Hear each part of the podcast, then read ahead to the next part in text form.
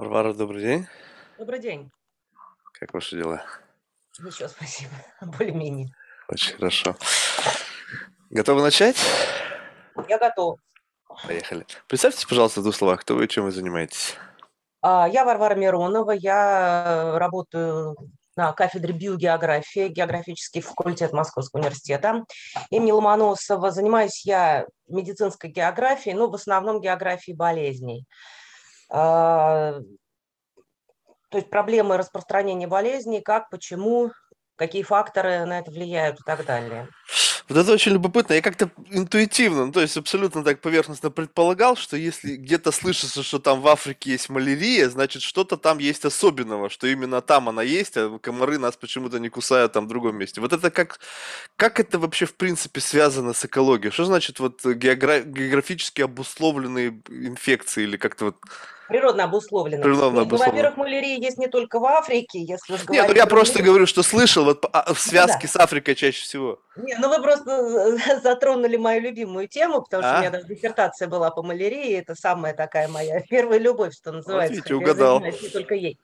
Вот, а, значит, э, любой живой возбу... ну так вот, если кратко говорить Мгм. и совсем вот э, э, по-простому, любой живой э, возбудитель болезни, а, так же как и любой, вообще любой объект биологический является частью экосистемы, да, то есть он в ней существует наравне со всеми остальными членами этой эко- экосистемы. Поэтому а, ин- инфекционные агенты, возбудители, паразиты, они подчиняются ровно тем же самым законам, которым подчиняются все мышки, кошки, деревья, люди, кстати говоря, тоже, потому что они э, тоже так или иначе в это во все вовлечены. И поэтому, собственно, э, любая экосистема, она является э, э, системой, в которой э, взаимодействует биотический компонент и абиотический, то есть это вот ландшафт, там климат, воды природные, там литосфера, там все что угодно, да, почва и так далее. Вот. Поэтому, собственно, функционирование вот этих вот экосистем, они э, нами рассматриваются просто с точки зрения паразитов, как они там существуют, что они там делают.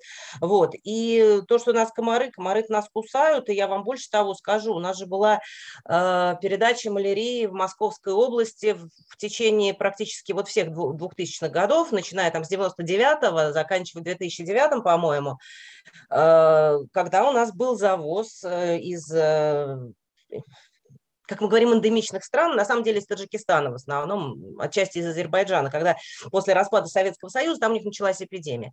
Они завезли это к нам, а наши комары оказались, ну, они не тоже оказались, это давно известно, они вполне восприимчивы б- к малярийному паразиту. Они его восприняли и начали передавать местным жителям. Это работает так.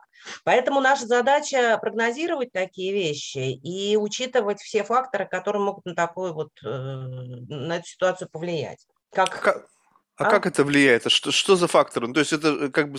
Просто я посмотрел у вас, это связано как-то с изменением климата. Ну, таджики приехали в Россию, как бы с климатом это как-то слабо Нет, связано. Значит, э, ну, опять, если берем пример малярии, Ага. да, вот потому что каждая болезнь, она это по-своему работает.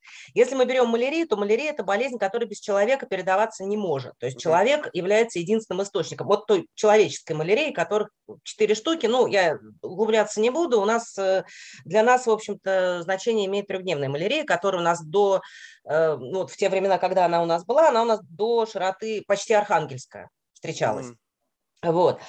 А, Значит, для передачи малярии, для того, чтобы малярийный паразит развивался в комаре, как происходит, э, как происходит передача? Э, Человек, у которого в крови есть малярийный паразит, э, его кусает комар, в комаре паразит начинает развиваться. Он не, э, комар не заразен до тех пор, пока э, паразит в нем не созреет. Для того, чтобы он созрел, нужна, нужны определенные температуры. Это зависит вообще, передача малярии зависит от среднесуточных температур. Если М. температур достаточно, значит, это есть некая пороговая температура, там, ну, плюс 16 градусов для трехдневной малярии. Э, Если температур, температуры достаточные, то значит, полярийный плазмодий в комаре созреет, и комар становится заразным. После этого он кусает там следующего человека, и вот у нас пошла передача. Вот. Э, Поэтому э, собственно, с изменением климата это связано напрямую. Мы делали, э, ну, у нас несколько исследований было, мы смотрели, насколько поменялись условия благоприятствования, скажем так, передачи малярии. То есть вот это глобальное потепление, о котором все, все говорят, оно вообще сыграло какую-то роль? Ну, получается, что да, сыграло, потому что там с конца 70-х годов мы видим совершенно четкий тренд – а, удлин... то есть удлиняются сезоны вот этой передачи, то есть э, сезоны, когда передача вообще возможна, вот выше 16 градусов. Mm. У, у, убыстряется темп, а, благодаря тому, что среднесуточная температура повыше, да, убыстряется темп развития паразита, то есть в течение одного сезона может там несколько оборотов вот этой инфекции произойти. Поэтому, собственно, мы климат изучаем. Но это вот, э, э, я еще раз повторяю, малярия не может передаваться без человека, и Поэтому, если у нас нет источника заражения, то, соответственно, и дергаться не надо особенно, потому что, ну, комары у нас есть, они у нас до, до субарктики встречаются, малярийные комары, пожалуйста. Но э, как только появляется источник, то э, э значит, э, мы можем получить передачу. С природно-очаговыми болезнями там немножечко другая ситуация. Природно-очаговые болезни без человека существуют. Ну, вот такие вот известные, как там, например, клещевой энцефалит, там угу. боррелиоз, э, лихорадка западного Нила. Вот, кстати говоря, сейчас очень такая тема э, серьезная. Там, вот если брать лихорадку западного Нила, там птицы являются носителями. Человек увлекается случайно просто. Он может, быть, может болеть, может не болеть. Его комар укусил, который на птице попитался, да, и, соответственно, человек тоже может заболеть. Для лихорадки ровно тот же самый механизм, только там друг, другой порог, 14 там, с половиной градусов. А так вообще то же самое. Для того, чтобы вирус в комаре должен сначала размножиться, и потом, значит, набраться определенная сумма тепла, и после этого комар становится, становится заразным. Поэтому вот, собственно, изменение климата вот так. Но остальное там, конечно, еще косвенные всякие причины, ну, я не знаю, там для той же лихорадки западного Нила, например, там, ну, осадки, скажем, э, там, увеличение площади там для выплода комаров, скажем, ну, и для некоторых других болезней. Поэтому это, это тоже каким-то косвенным образом влияет, но на самом деле главное, конечно, температура. Мы вот все-таки такие уязвимые в этом отношении. Так вот задумайтесь, да, раз комарик укусил, и все. То есть вот ну, как-то вот нас создал, вот с одной стороны, вот как бы природа, эволюция создала нас такими живучими, а с другой стороны, как, какая-то мелочь. Пу, и вот раз тебе и заболел.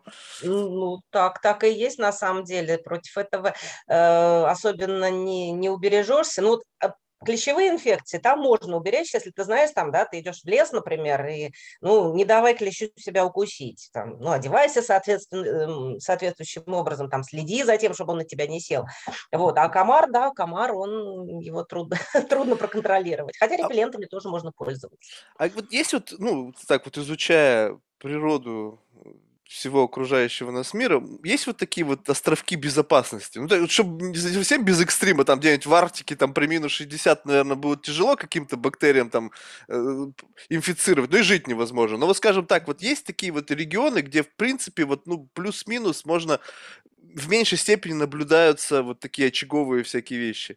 Ну, вообще у нас все биоразнообразие снижается, да, от тропиков к, к полярным широтам, поэтому умеренный пояс, он, в общем-то, вполне, э, вполне благополучный в этом плане, особенно если ты знаешь, э, как себя, себя вести. Ну, с трансмиссивными, вот с комаринами там инфекциями, это посложнее немножечко, но вот со всеми остальными, ну просто не веди себя рискованно. Да и в тропиках тоже, кстати говоря, не пей сырую воду, там, не пей напитки со льдом, уже у тебя повысится, повысится шанс э, уберечься там от какой-нибудь холеры, там, сальмонеллеза, не покупай продукты там у каких-нибудь там уличных разносчиков и прочее. Поэтому на самом деле понимание, как себя вести, в общем, оно очень сильно помогает. Я в детстве жила в Индии пять лет и ничем не болела. Болела один раз желтухой, который завезли из Москвы. И мальчик там в наш класс приехал, при, при, привез э, этот гепатит А, и я от него заразилась. А в Индии я ничем не болела, включая малярину, потому что просто То есть, в принципе, вот, вот разумное как бы просто взаимодействие, оно позволяет себя уберечь? Конечно. Ну, во всяком случае, повышает шансы на это очень сильно. Никто ни от чего не застрахован, но когда вот, ну, сейчас вот с этим ковидом, ну, что, что называется разумное поведение? Носить маски там, э, делать прививки.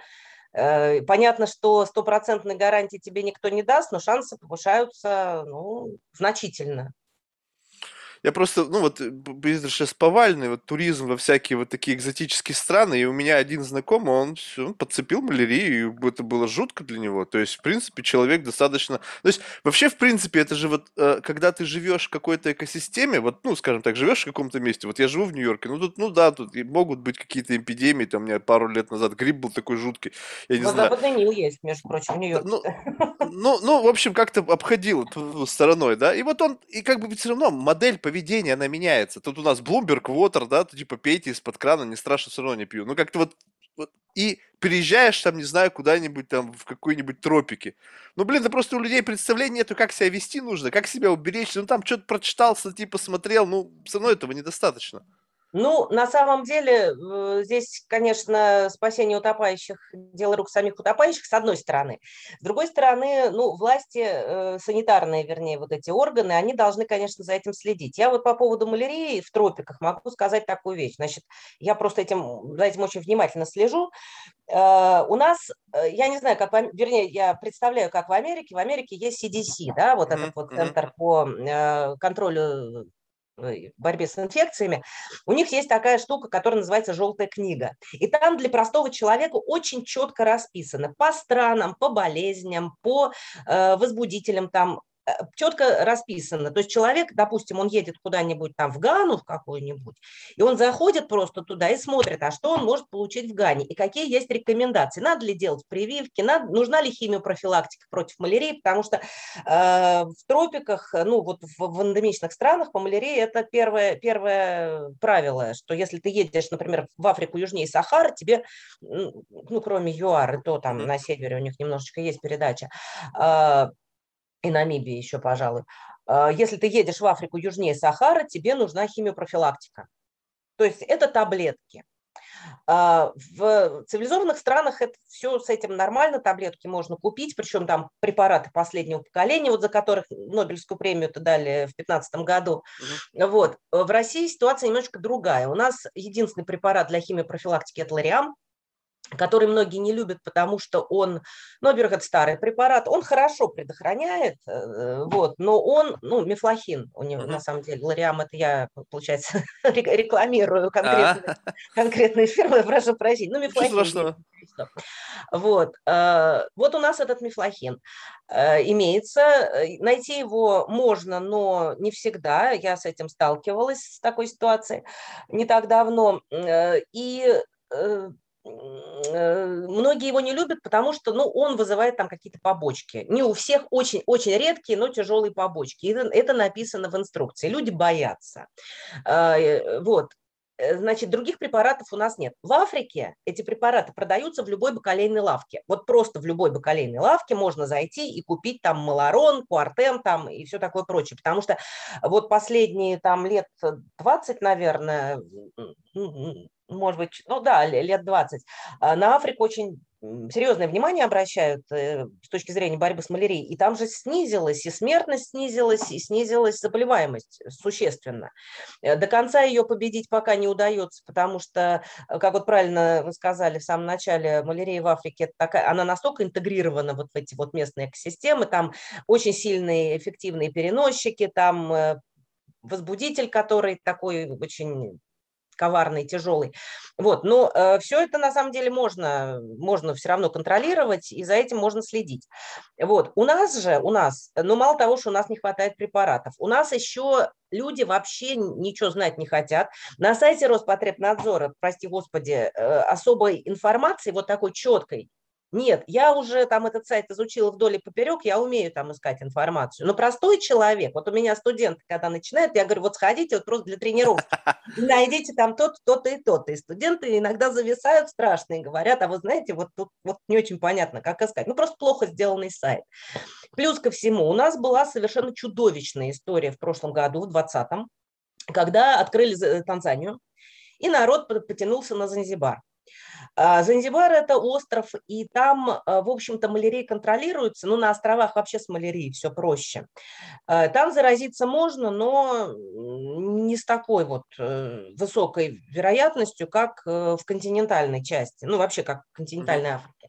Народ поехал, никто, ни, никто им не, их не предупреждал, нигде не было никаких разъяснений, что люди, вы едете в Африку, вам надо купить лариам этот чертов или хотя бы там приехать на месте, ну, химиопрофилактику надо вообще за неделю начинать. Там раз в неделю пьешь таблетку, там ничего страшного нету на самом деле в этом. Просто пьешь аккуратно таблетки и все.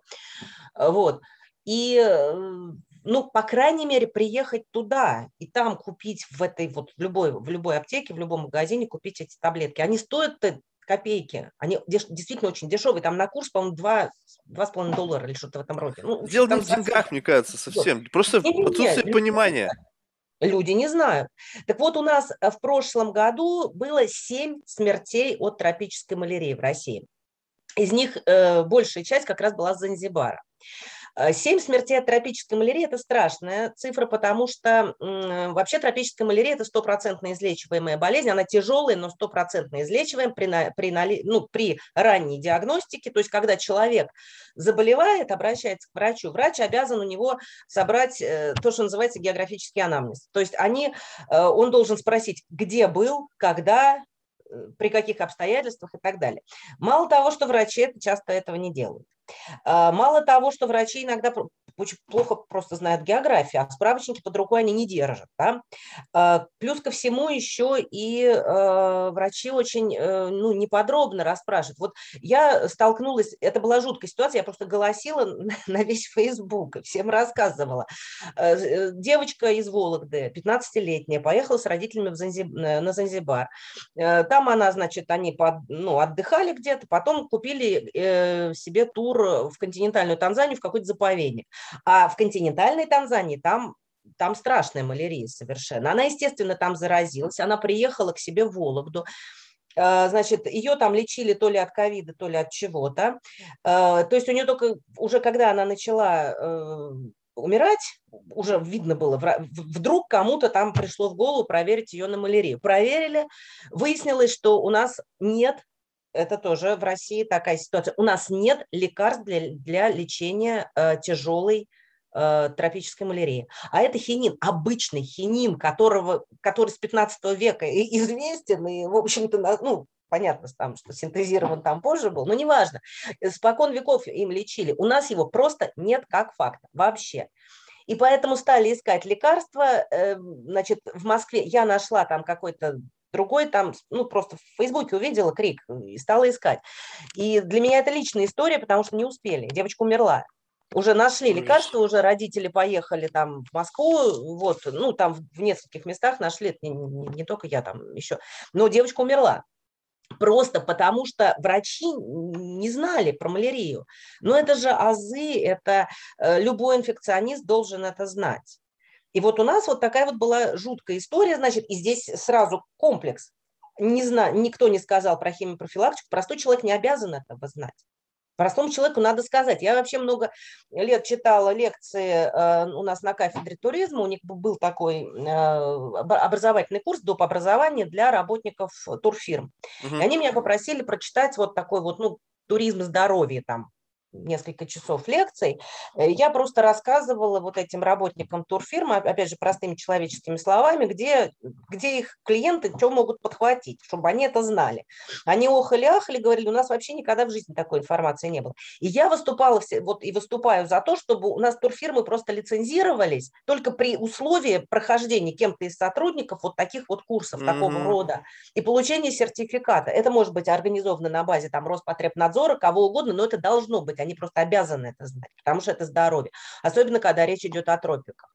То же самое, вот Таиланд, например, люди едут в Таиланд отдыхать, если они едут на Пукет там на какой-нибудь или там в Паттайю, ну, ну какие-то вот места, которые там контролируются и которые прибрежные там равнины, они не малярийные. Но многие же люди, им надоедает там на пляже лежать, они берут, покупают себе тур или просто нанимают какого-нибудь там дядьку на джипе и едут в горы. А в горах у них ситуация совершенно другая. Мы это знаем, да, ну, то есть надо предупредить людей-то, люди же этого не знают, и никто не знает. И самое главное, они могут незапланированно это сделать просто безо всякого тура, просто вот сами взяли и поехали. Вот. Поэтому это на самом деле проблема очень сложная, болезненная. Я, честно говоря, к ней отношусь очень так, э, ну, э, очень трепетно. И я, конечно, вот такие все вещи отслеживаю, и, э, к сожалению, лучше не становится. Вот что. Это ведь как-то связано с тем, что, ну, я не знаю, последние, наверное, вот два десятилетия, вот этот бум туризма, и как бы стало относительно доступно, все куда-то полетели. А вот действительно то, что вы говорите, связано с тем, что нужно как-то еще и было просветить с тем, что есть какие-то там э, географически обусловленные болезни в тех или иных местах. Вы туда летите, а вы вообще знаете, что там есть. Вы вообще к этому готовы? У меня в первый раз, это, наверное, не так сильно связано, но как-то у меня вот заработало в голове это, когда я приехал в Нью-Йорк, пришел к врачу, ну просто простыл. Он говорит, вы откуда?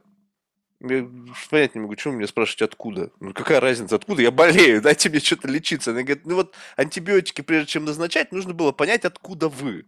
Ну, то есть, видимо, есть какой-то там определенный э, генотип, для которого эти антибиотики работают, нет. Уже говорит о том, что где ты вырос, твое вот это вот география твоего пребывания, оно как-то связано с этим. А тут туризм, а тут болезни, которые ты никогда в жизни с ними не сталкивался. Естественно, нужно как-то эти, заниматься какое-то просвещением. И, и удивительно, что сейчас ты ведь это так просто сделать. Одно дело турфирмы, там кого-то лицензируют. Сейчас же все вот через букинг покупают. Так сделай, ты летишь куда-то, сделай ты плашку, пройти там, заказать прямо на месте э, препараты, которые там какой-то комплекс болезней, которые там территориально присутствуют, позволят э, обойти. Легко, ну элементарно.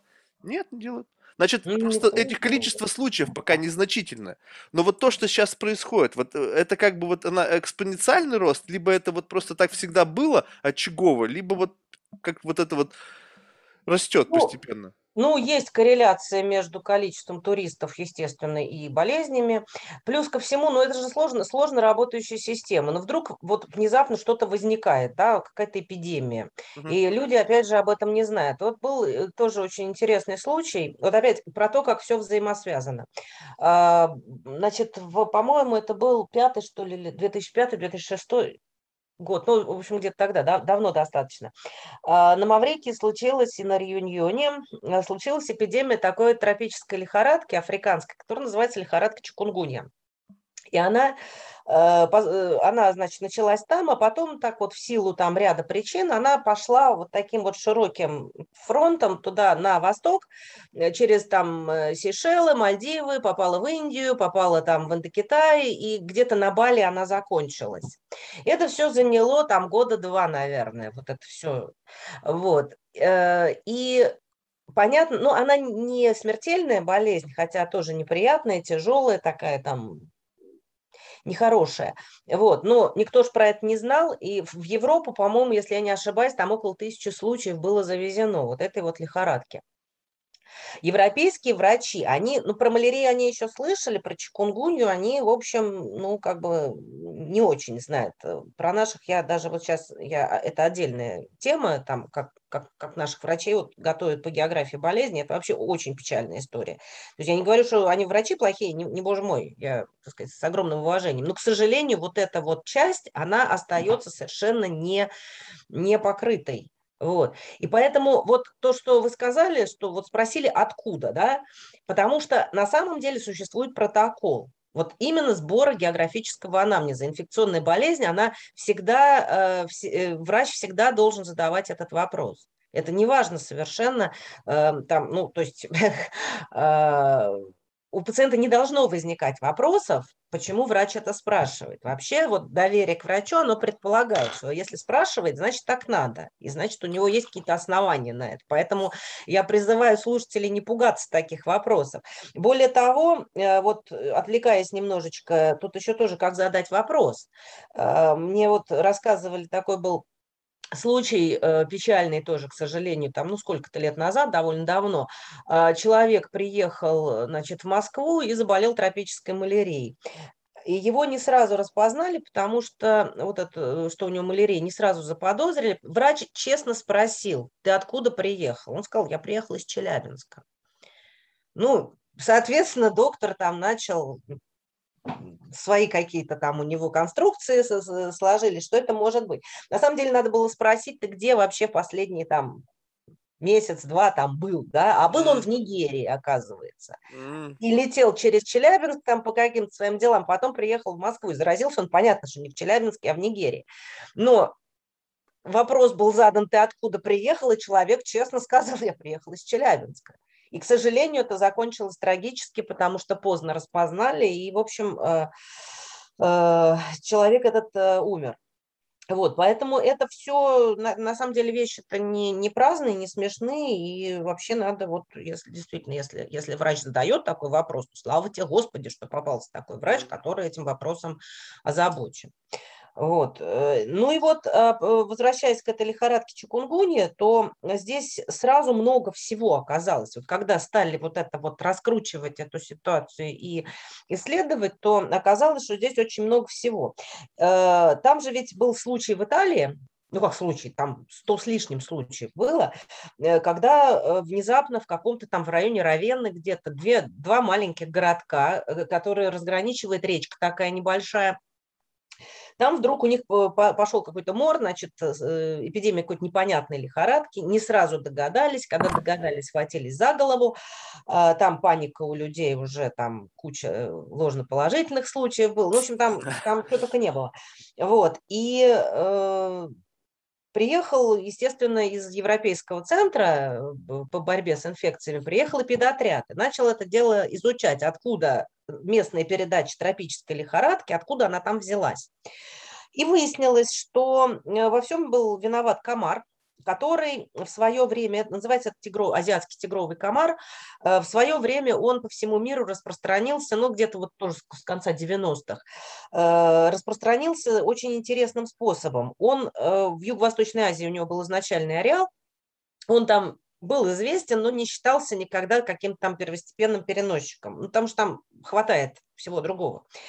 А, вот, а он э, выплаживается там в любой небольшой банке, в контейнере, там, ну, в чем угодно, где вода есть, ему все равно, где плодиться. И он освоил такую нишу интересную для себя. Вот отработанные покрышки, да, от mm-hmm. машин, там, ну, если, ну, когда они там внутрь вода попадает, а их везут на переработку, не каждая страна имеет у себя, особенно бедные страны, они, не каждая страна имеет у себя э, соответствующие ресурсы, ну, возможности для переработки. Соответственно, их куда-то везут, везут в какие-то другие страны, там, ну, естественно, пароход, ну, кораблем. Вот. И вот они так вот, они на Гавайях появились, в Штатах появился этот комар, и он там, он оказался э, Э, оказалось, что он очень успешно интродуцируется. Вот есть виды, которые, вот виды вселенца, да, так называемые адвенты. Э, вот э, у всех же потенциал разный для того, чтобы успешно, кто-то успешно, кто-то не успешно, кто-то не укореняется, а вот он укореняется практически везде. Он встречал, встречался у нас в Европе до Бельгии.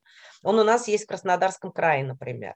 Вот. И он, а он очень легко включается в передачу всяких инфекций. И вот когда эти, эм, этот эпидотряд приехал, стал смотреть, оказалось, что речка между вот этими двумя городами, там просто прекрасно выплаживается вот этот Aedes albopictus.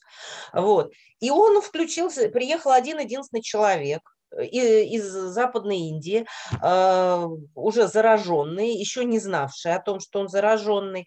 Э, он поехал еще там какой-то своей кузине через речку в соседний этот городок, и, соответственно, вот в этих двух городках началась передача. Вот он успел там накормить на себе этих комаров, а они очень агрессивные, они меня сами, я в Палермо как-то была, они меня кусали так, что я, я понять не могла, что происходит вообще. То есть это, они нападают массово и очень такие кусачие, болезненные.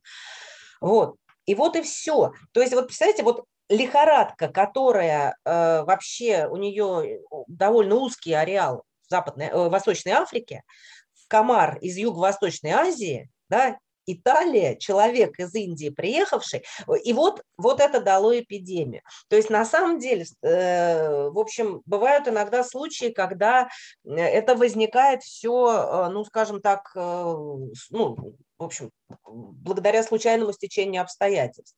Вот.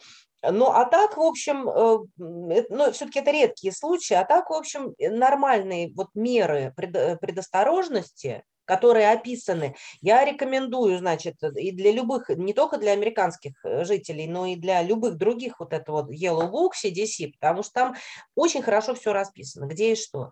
Есть э, руководство на сайте Всемирной организации здравоохранения, есть Traveler's Guide тоже его можно скачать бесплатно, и там тоже все написано, он интерактивный, нажимаешь там на страну, и тебе сразу пишут, какую тебе прививку надо делать там, и э, нужна ли химиопрофилактика, где до какой высоты, например, там встречается малярия, скажем, это тоже. В Адис-Абебе малярии нет, она очень высоко, там тепла не хватает, а зато внизу там в долинах, там у них передача такая, что будь здоров. То есть вот эти вот нюансы, они расписаны, простому человеку не обязательно же знать. А, а, а тесты, которые проводятся на выявление этих болезней, они уже достаточно совершенны. То есть это не, не то, чтобы как бы надо еще тесты как-то интерпретировать. Просто сейчас технологии позволяют. То есть, ну, сейчас как бы тут, наверное, такой очень специфический момент, да, вот никто не любит, чтобы их трекали, но с другой стороны, вот э, езжишь борт контрол, да, то есть ты границу mm-hmm. пересекаешь, у тебя есть телефон, часы, там, не знаю, везде есть GPS-трекер. Если есть, допустим, какой-то всплеск, либо вероятность заболеть чем-то, угу. то трекер покажет, что ты там был.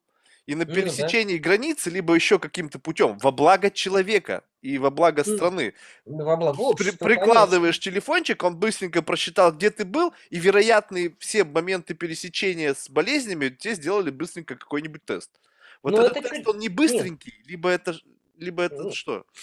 Ну, дело в том, что тесты, конечно, просто так делать я честно говоря, смысла не вижу. Ну, опять же, потому что, ну, всегда надо знать, что искать. И, ну, например, малярийный, опять возвращаясь к любимой малярии, э, малярийный паразит вот сразу после укуса комара его система не расп... Э, никакая система не распознает, потому что, ну, таков жизненный цикл, он там прячется в печени, его иммунная система наша не видит, соответственно, никакие анализы тоже не, не, не сработают. Но как только появляются клинические какие-то признаки, температура, ну, какие-то необычные вообще а, явления. А, а например, что значит необычно? Ну, температура вполне себе обычна. Нет, но если температура, ну, в случае мы с малярией, это температура без там каких-то соплей, там, насморк, там, кашля и так далее. Хотя бывает и такое, но редко. Вот, но вообще если ты знаешь, что ты был в тропической стране, то э, настороженность должна, конечно, быть. И лучше обратиться к врачу. Если сидишь у себя на даче, ну да, я, я ну, конечно, там люди температуру особенно не, не заметят, наверное. Вот. Но просто тесты вот так вот ради тестов, мне кажется, это избыточная мера, но в любом случае надо, надо как-то их э, ну, ну, я не знаю, расписывать, наверное, протоколы, там, когда это надо, когда не надо. Вот. А что касается того, насколько они совершенные или несовершенные, ну, сейчас, конечно, вот эти ПЦР-методы, они очень, ну, хорошие тест-системы сейчас существуют, очень, ну, практически все распространенные инфекции, они так или иначе выявляются с помощью ПЦР. А, старые инфекции, такие как малярия, ну это, это вообще, ну это заглянул в микроскоп и увидел. Я mm-hmm. вот когда в Индии жила, у меня отец работал в национальной программе ликвидации малярии, он э, очень такой крупный маляриолог и один из, э, в общем, э, лучших, наверное, специалистов по малярии в мире. И вот он там работал в этой программе, и он просто приносил, вот он ездил в поля, привозил эти самые препараты, это просто стеклышки, да, там с мазками крови. И он меня научил, я в пятом или в шестом классе была, он меня научил, я сидела с микроскопом себе и находила ему это все. То есть это тут вообще никакого, нужен просто, ну, небольшой, ну, знание, что ты ищешь, и небольшой навык ребенок, вот и все. Вот, поэтому э, такие, такие болезни, они вообще очень просто. Ну, гельмин ты там тоже, это, господи, заглянул в бинокуляры, нашел там, только знает, что искать, и как, как правильно ставить диагноз по конкретному там заболеванию. А как это вот повлияло на вас? Вот ребенок 5 лет смотрит в микроскоп и там видит... Нет, не 5, в пятом классе. А, в пятом, в пятом классе, окей, в пятом классе. Вот смотрите в микроскоп и видите вот что-то там микроскопическое, что в состоянии убить человека. Вот это вот как к этому относиться? Просто мне, мне всегда вот удивительно, вот э, как природа создает что-то, что, ну вот ну, нельзя сказать, что это бессмысленно, потому что, ну, как-то так складывается в голове, что ничего бессмысленного в нашей природе нет. Все как-то взаимосвязано, да. И в то же время мы сейчас живем в такое время, когда мы как будто бы считаем, что мы чем-то управляем. И вот вроде бы казалось бы, ну, раз и навсегда этот вопрос закрыть, не знаю, какой-то супер вакцина или там десяток этих вакцин всем понавтыкали, и, ну ты уи- нет никаких уязвимостей. И ведь нет, по сей день вроде бы такой технологический прогресс, и все равно мы сталкиваемся с этими маленькими какими-то паразитами или там инфекциями, которые убивают там миллионы людей каждый год. Ну, я что могу сказать? Когда я была ребенком, я к этому достаточно прагматично относилась. Ну, просто у меня, вот, у меня была задача, я, я ее выполняла. И я, э, ну, я хорошо училась в школе, мне нравилась биология, там, география, то есть я какие-то вещи, ну, уже знала, да, и, ну, и плюс родители в меня вкладывали, конечно, очень, очень, очень много, э, ну, то есть э, там какие-то знания, какие-то правильные книжки и так далее. Я не могу сказать, чтобы я как-то очень сильно рефлексировала по этому поводу, да и сейчас, в общем, я отношусь к этому спокойно, но опять же, потому что я понимаю, как с этим бороться. Да, я знаю, что, ну, вот ковид, например, ну, никто не, не застрахован, в том числе и вакцинированные. Я вакцинировалась, да, но все равно я понимаю, что я должна носить маску, потому что, ну, мало ли что, маска как дополнительный, э, дополнительная защита. Ну, то есть всегда, ну, если ты знаешь, э, как уберечься, то, в общем, ну, ты стараешься, если ты разумный человек, ты стараешься уберечься. Если, ну, э, ну не застрахованы, да, мы заболеваем, и ликвидация паразитов невозможна. Ну, во-первых, она и не нужна. Почему? Потому что, вообще говоря, паразиты, они ну, регулируют, э, так сказать, э, вообще э, это очень важный, важный элемент регулирования экосистем природы. Не, не ну пусть они регулируют, только вне меня. Я понимаю, я понимаю. Так опять же, я про что говорю, что разумные люди, они вот для того они разумные, что они стараются как-то уберечься. Поэтому если есть вакцина, конечно, надо вакцинироваться. Если есть вакцина от кори, то не надо заниматься ерундой и читать какие-то идиотские там байки про якобы там связь вакцины от кори с аутизмом, да. Э, ну, э, просто, ну, на, надо слушать специалистов, а не тетеньку, который там брат мужа, друг его там что-то такое сделал, вколол, и у него там что-то такое случилось. Ну, у нас же, к сожалению, вот это вот все антиваксерство, не только в отношении ковида, а всего остального, оно же замешано вот на вот этой вот дремучести, вообще, ну, ну, ну вообще говоря, таком обскурантизме настоящем. Ведь люди же не читают э, научную или хотя бы качественный науч-поп. Вот сейчас ну, полно научно-популярных всяких подкастов, даже читать не надо, вон воткнул наушники, пошел там в машине, едешь, пробки, слушай себе, как я вот Чернокольского слушала с вами в пробке, ехала в двухчасовой и слушала с удовольствием. В конце вдруг слышу, батюшки, да, там про меня сказали. Вот так вот прилетело неожиданно. Вот. Ну, то есть, ну, пожалуйста, куча возможностей. Есть соцсети, люди делятся, есть масса всяких э, образовательных там сайтов и так далее. Но народу лень почему-то, народу интереснее гораздо вот всякой э, такой подножной вот этой подножным кормом питаться, да, информацию там неизвестно от кого. Да еще и с опломбом. Вот ужас еще в том, что вот эти вот э, просветители, они культурно пытаются, да, а докричаться иной раз просто невозможно, потому что э, все вот эти вот антиваксеры и прочая публика, они же еще очень шумные, очень э, такие напористые. Mm. И э, здесь вообще, к сожалению, еще и проблем с недостатком образования, с, с недостатком просто вот недостаточной грамотности и с неумением искать информацию. Вот, вот э, этим надо, конечно, заниматься, но в том числе и в просветительской деятельности.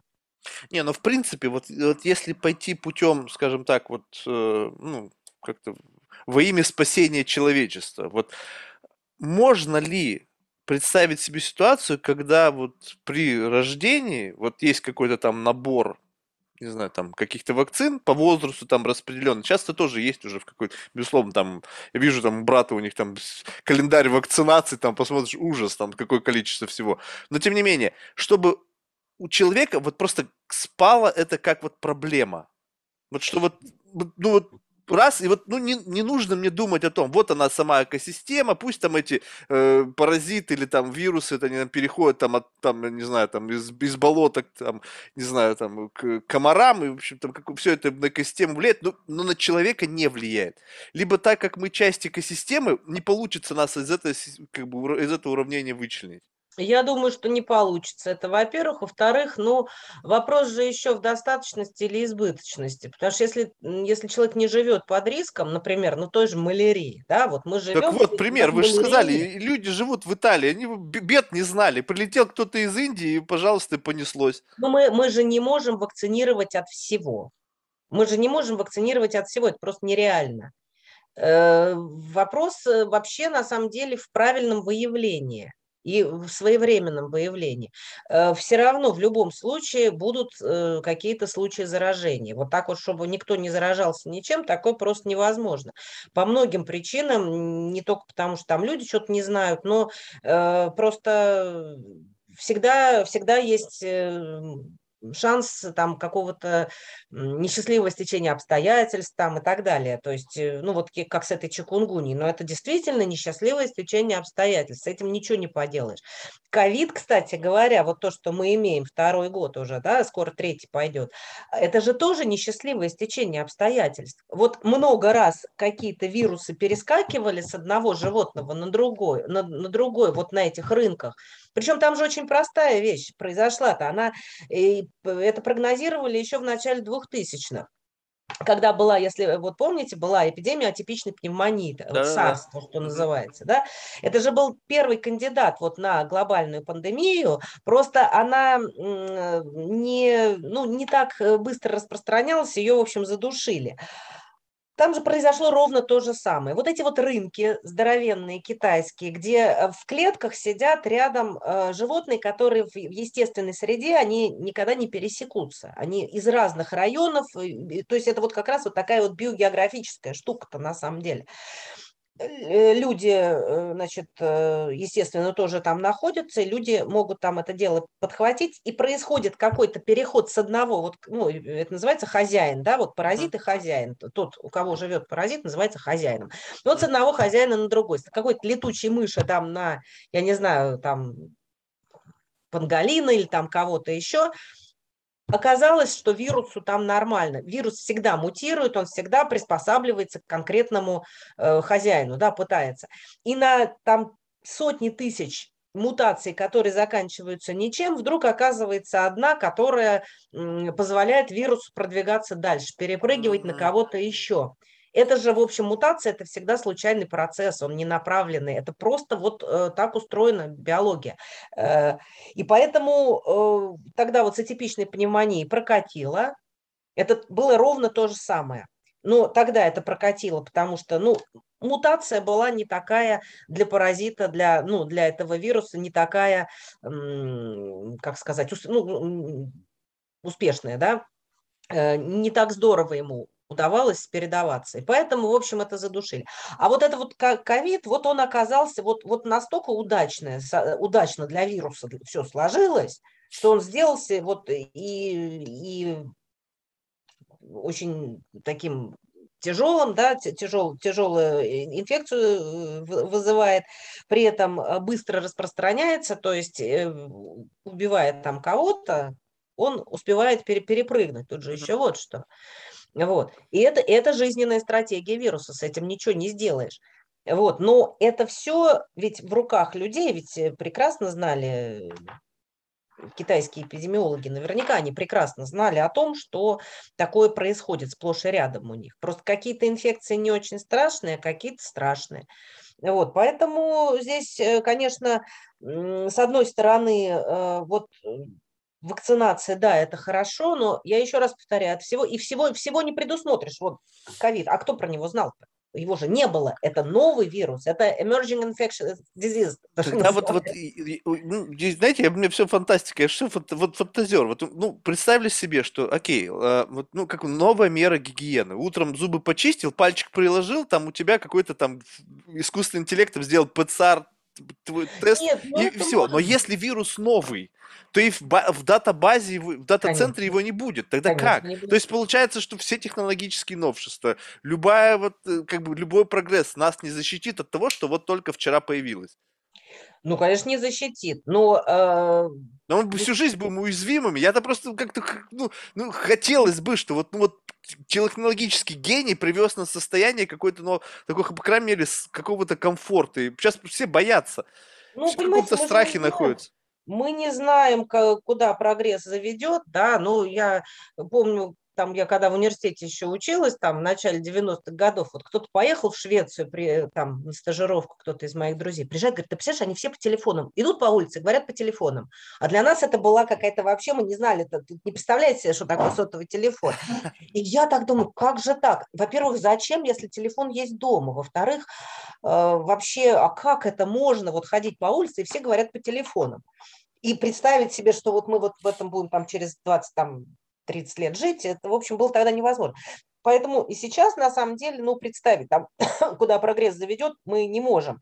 Может, что-то такое придумают.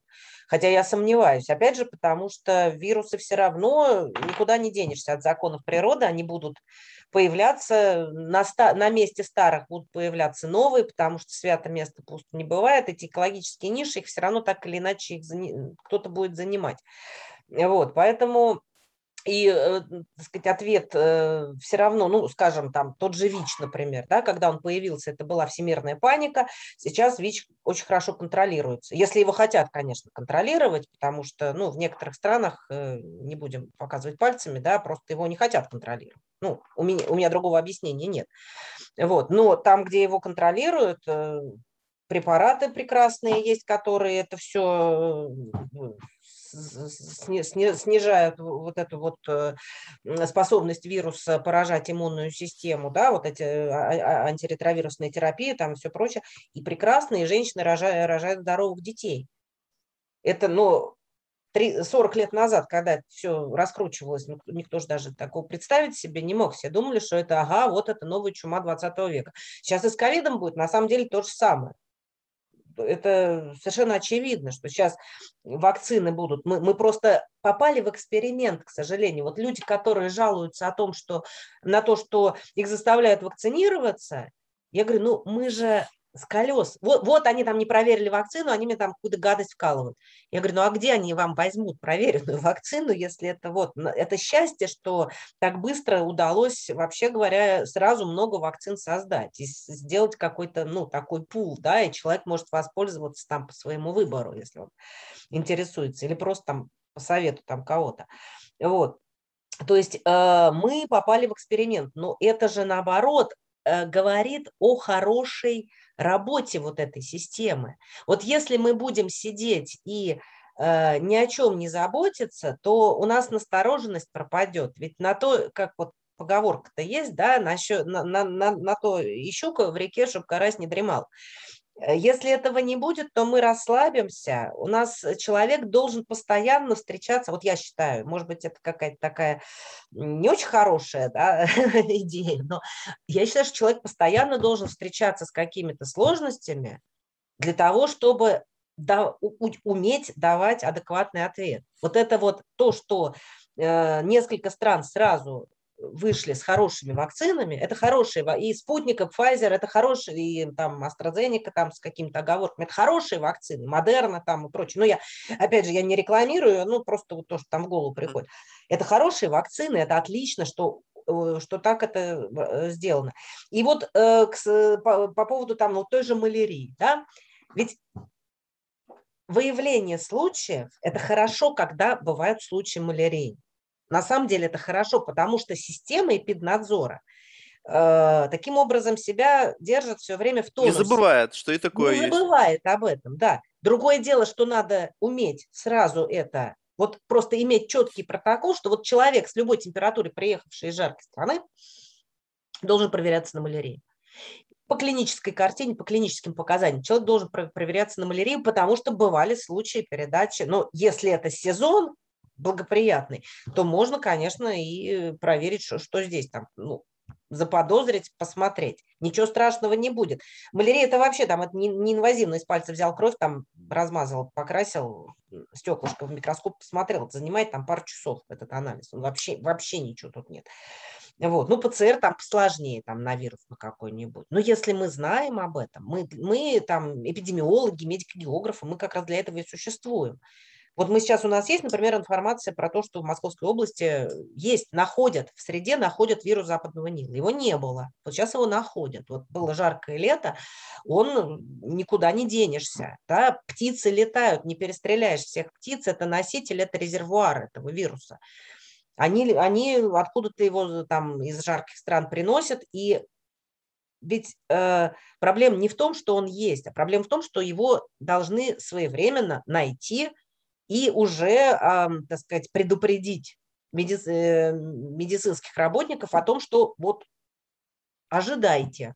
Не факт, что будет, но вы все-таки какую-то настороженность там э, имеете в отношении вот этого, потому что мы нашли вот там-то, там-то и там-то. Вот для этого нужно, это, это как раз э, залог хорошей работы эпиднадзора. Если этого не будет, то все расслабятся, и потом придет что-нибудь похуже ковида. Я а так вот это, а вот это, кстати, вот любопытно. Ну, Ой, вот, да. связь того, что, значит, изменяется немножечко как бы продолжительность там теплого времени и, соответственно, у вирусов и всего вот этого того, что может прилететь из других стран, где, в общем-то, это все развито, больше времени, чтобы как бы осесть, корни бросить. Вот, а, но а, если, вот скажем так, что у у жителей тех или иных стран, где вот эта болезнь более развита, можно сказать, что на генетическом уровне какая-то, ну, какой-то дополнительный барьер к тому, либо легкая форма переноса, что, в общем, даже если заболели, то вылечиться проще и так далее. А вот пока это двигается, допустим, на север, туда, где люди первый раз с этим сталкиваются, абсолютно не защищены. Просто вы сказали интересную вещь, то, что нужно как бы иногда э, сталкиваться со сложностями. По сути, сталкиваться с болезнями – это тоже тренировка для иммунитета. И вот то, что сейчас происходит, это как бы, ну, мы постепенно нужно как-то себя начать тренировать, потому что если экология не будет меняться, ну, если вот так быстро ничего не будет, то есть, по сути, количество подобных кейсов будет расти. Нужно ли об этом думать как о профилактике, думая о ну, глобальных изменениях? Ну, смотрите, во-первых, э, если постоянно думать о том, что ты сейчас что-нибудь схватишь, это можно же ума решиться, это, ну, паранойя. Да? Вот. Я считаю, что просто нужно думать о том, что если я, вот я это много раз уже да, за, за, за, за это время повторила, если я где-то был, то я должен да не, ну нигде не был. Ну вот нигде не был. А Теплее стало, птицы летают. Вот, пожалуйста. А если я нигде не был, то я должен просто в случае, если я заболел, я должен к себе немножечко прислушаться, понять, что со мной происходит, и обращаться к врачу. У нас очень многие люди занимаются самолечением. Это опять причин много, там недоверие медицине, там сложные э, недостатки там инфраструктуры и так далее. Но факт остается фактом. Если у тебя что-то необычное, вот не сопли и кашель, который, ну, понятно, что то, с чем мы много раз сталкивались, мы так или иначе распознаем. Но редко такое бывает, что человек заболел чем-то там неизвестным, да, с, с, с такими, с обычными симптомами. Э, то есть человек должен просто, э, ну, какую-то настороженность иметь. Если человека укусил клещ, например, да, то, конечно, вот я, я считаю, бежать сразу этого клеща, нести на проверку, это, в общем, достаточно контрпродуктивное и затратное дело.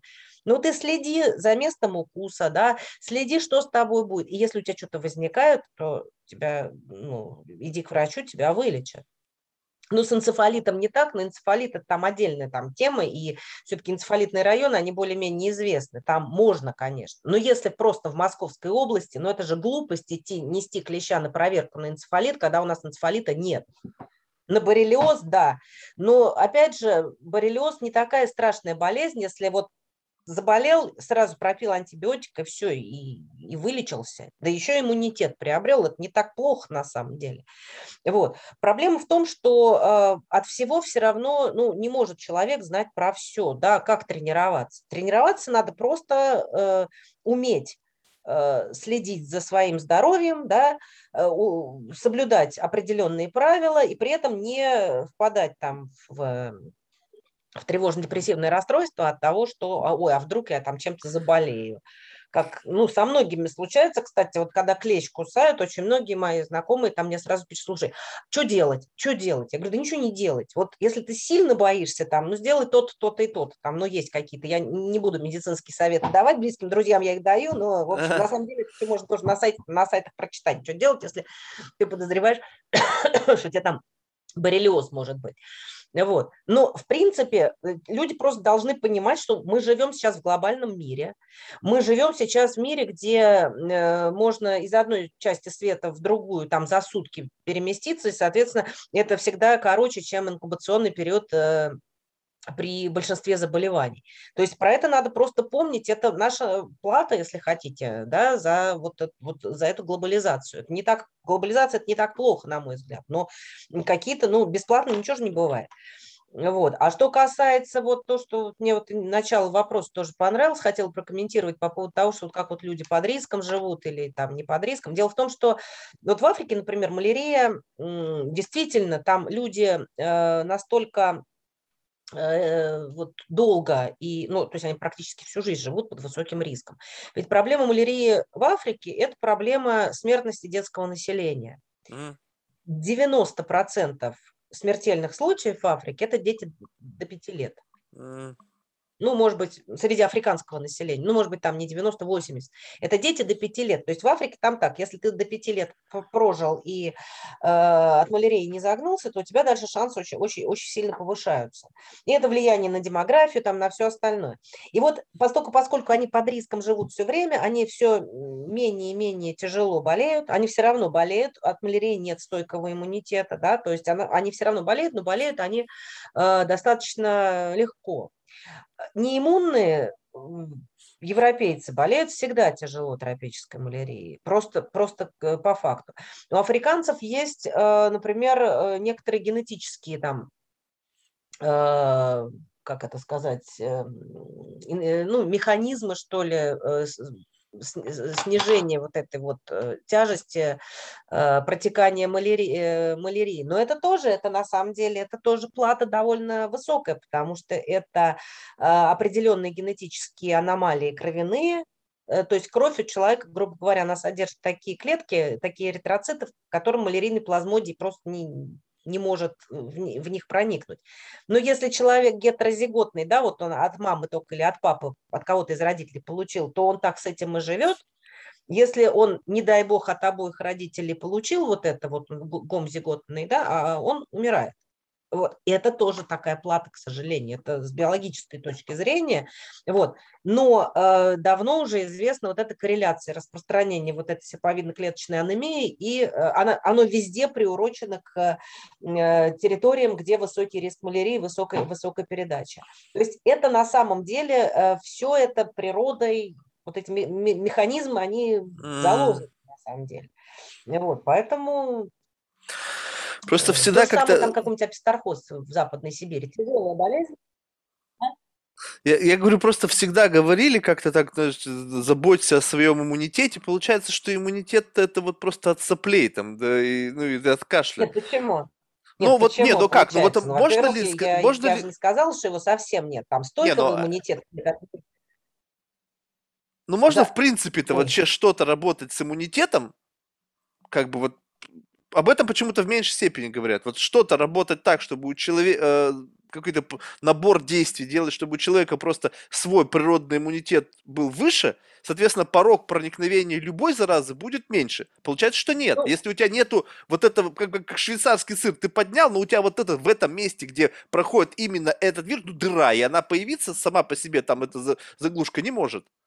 Ну, Марк, это, это вам надо с иммунологом говорить. Я тут э, не хочу ступать на зыбкую почву, потому что это не моя тема, да, ага. я этим не занимаюсь. Я, у меня есть не, некоторые представления, которые я там изложил, да, как, как ага. это должно работать. Но вот влезать вот туда, вот, вот как это все, там эти, как, как, как это все работает там на клеточном уровне, я не хочу, да, ага. там я это, допустим, знаю, но я просто не хочу это комментировать, потому что это не моя, э, не мой профиль я географ, а, а не иммунолог. Вот, поэтому, да кто его знает, может, что-то придумают. Я, я же не исключаю, потому что, опять же, как в примере, который я уже привела, да, но мы 20 лет назад мы многих вещей просто не знали, не представляли себе. Да, да господи, даже никто же не знал, что э, успешно будут СПИД лечить. Ну, то есть предполагали, что там как-то вот ну, исследования идут там в направлении, там том-то, том-то, ну, СПИД уже нет, но ВИЧ, да, контролировать. Вот. То есть э, прогресс не стоит на месте, может быть, мы что-то такое получим. Но вот какими путями мы это получим, я тут не берусь, конечно, сказать, это опасно. Знаете, какой самый такой вот э, ожидаемый путь решения этой проблемы с учетом вот последних новостей про метаверс? Скажут, хочешь в Танзанию? Вот те очки, где ты там живешь? В Уфе? А. Окей, угу. вот тебе Танзания. Никаких проблем, никаких комаров. Вот, побывал, классно. Нет, ну, люди, во-первых, люди все-таки обладают разным, э, разной, так сказать, э, а, ну как это сказать, ну способностью, да, там к рискованному поведению, например, да, и каждый по-своему понимает рискованное поведение. Кому-то вообще все по барабану, вот, вот все по барабану. Э, и едет, и да мне все равно, да я поеду, и там вот я хочу, и я поеду. Ничто меня не остановит, никакая там эпидемия лихорадки и бол меня не остановит. Там я все равно хочу, вот я в Гвинею, я поеду в нее, да. Ну, поэтому э, здесь э, я думаю, что не все, конечно, будут сидеть в Уфе в очках. Ну, кто-то, может быть, и будет, а кто-то кто это может найти. Ну, господи, советские люди передачу «Клуб кинопутешествий» смотрели и радовались, и обожали, или в мире животных там. Господи, по всем зоопаркам, по всем национальным паркам. И это просто телевизор, еще в то время. Да? Это очки. Да. Вот, ну, это уже там вопрос технологии, это, это вообще другой вопрос.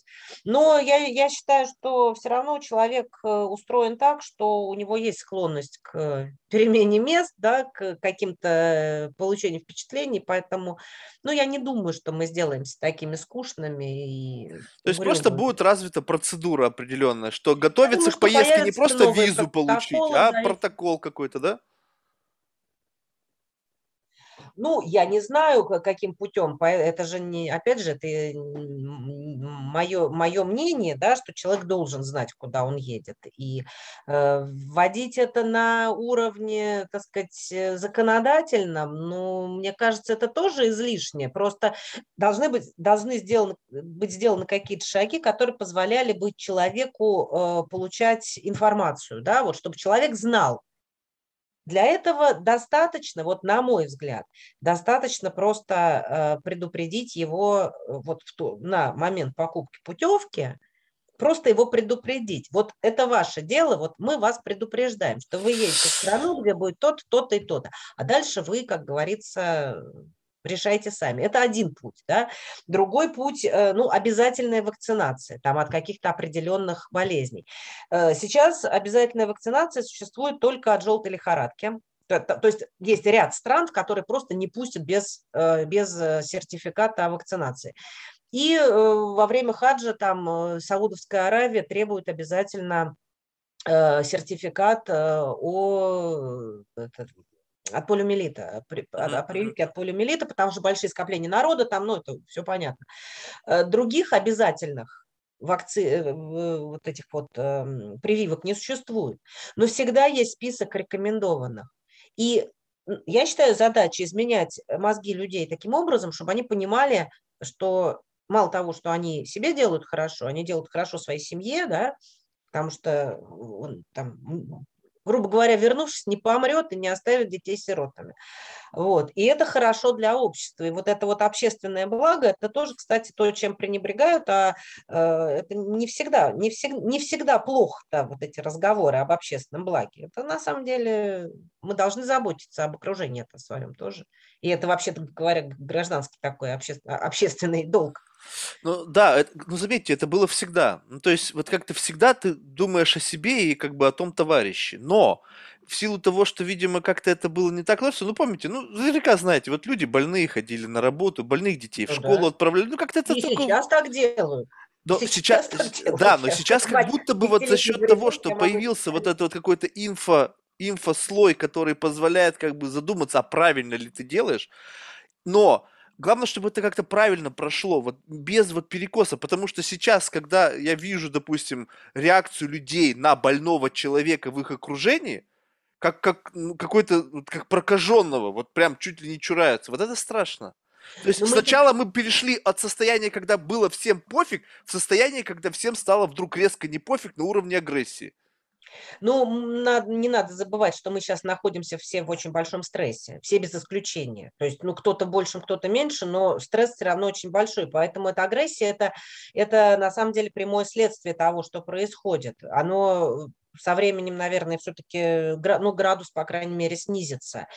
И мы ведь еще, э, еще потом, потом еще ведь не надо забывать, что агрессия, она проистекает еще и из того, что ковид, э, вот чем, чем больше его изучают, да, то, тем больше выявляется всяких разных там последствий отдаленных, ну, таких как постковидная депрессия. Я ее сама пережила, на самом деле. Я хочу сказать, что это, мам, не горю, это такая страшная была штука. А что это, как это? То есть она, э, есть понимание ну, обычной диспрессии? Нет, нет, но она, это обычная депрессия, но она просто индуцирована, я думаю, была у меня именно ковидом. Ну, она там, может быть, там на какие-то проблемы наложилась, у каждого человека есть проблемы, да, но я хочу сказать, что где-то через полгода после того, как я переболела ковидом, меня накрыло так, что это просто было что-то страшное. Ну, я с этим справилась, но, э, опять же, это не, не все, наверное, справляются, не каждый пойдет там за таблетками к доктору, а там конкретно нужны таблетки, там, там надо просто пить антидепрессанты, потому что иначе, иначе ты, тебя выносит. Вот просто вот у меня была такая депрессия, что меня выносило. Я даже я об этом совершенно не стесняюсь говорить, потому что это опыт, и, может быть, кому-то мой опыт пригодится. Да? Это было действительно очень страшно. Но как-то вот за месяца, за три, за четыре я с этим справилась. Но это надо знать, что это существует. И поэтому вот эти вот все вещи, они же ведь, когда этого много, это нагнетание обстановки.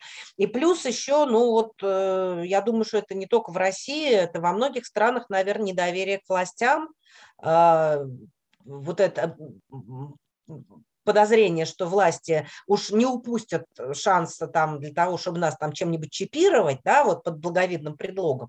Это же тоже все э, вот эти вот идеи, они же циркулируют э, среди людей. И люди, которые сейчас, к сожалению, вот я еще, еще раз э, это с, с грустью говорю, люди, которые, к сожалению, книжки не читают, там, кроме детективов. Там. Ну, я достаточно в метро проехаться, чтобы посмотреть, что там люди делают. Все втыкаются в смартфончики, там половина примерно играет в какие-нибудь картишки там или в эти в шарики там шары гоняет или что-то еще, а остальные читают, торчат в Инстаграме или в Фейсбуке там или где-то еще. Сама грешна, кстати говоря. Вот, ну, в игрушки не играю, но в Фейсбуке сижу.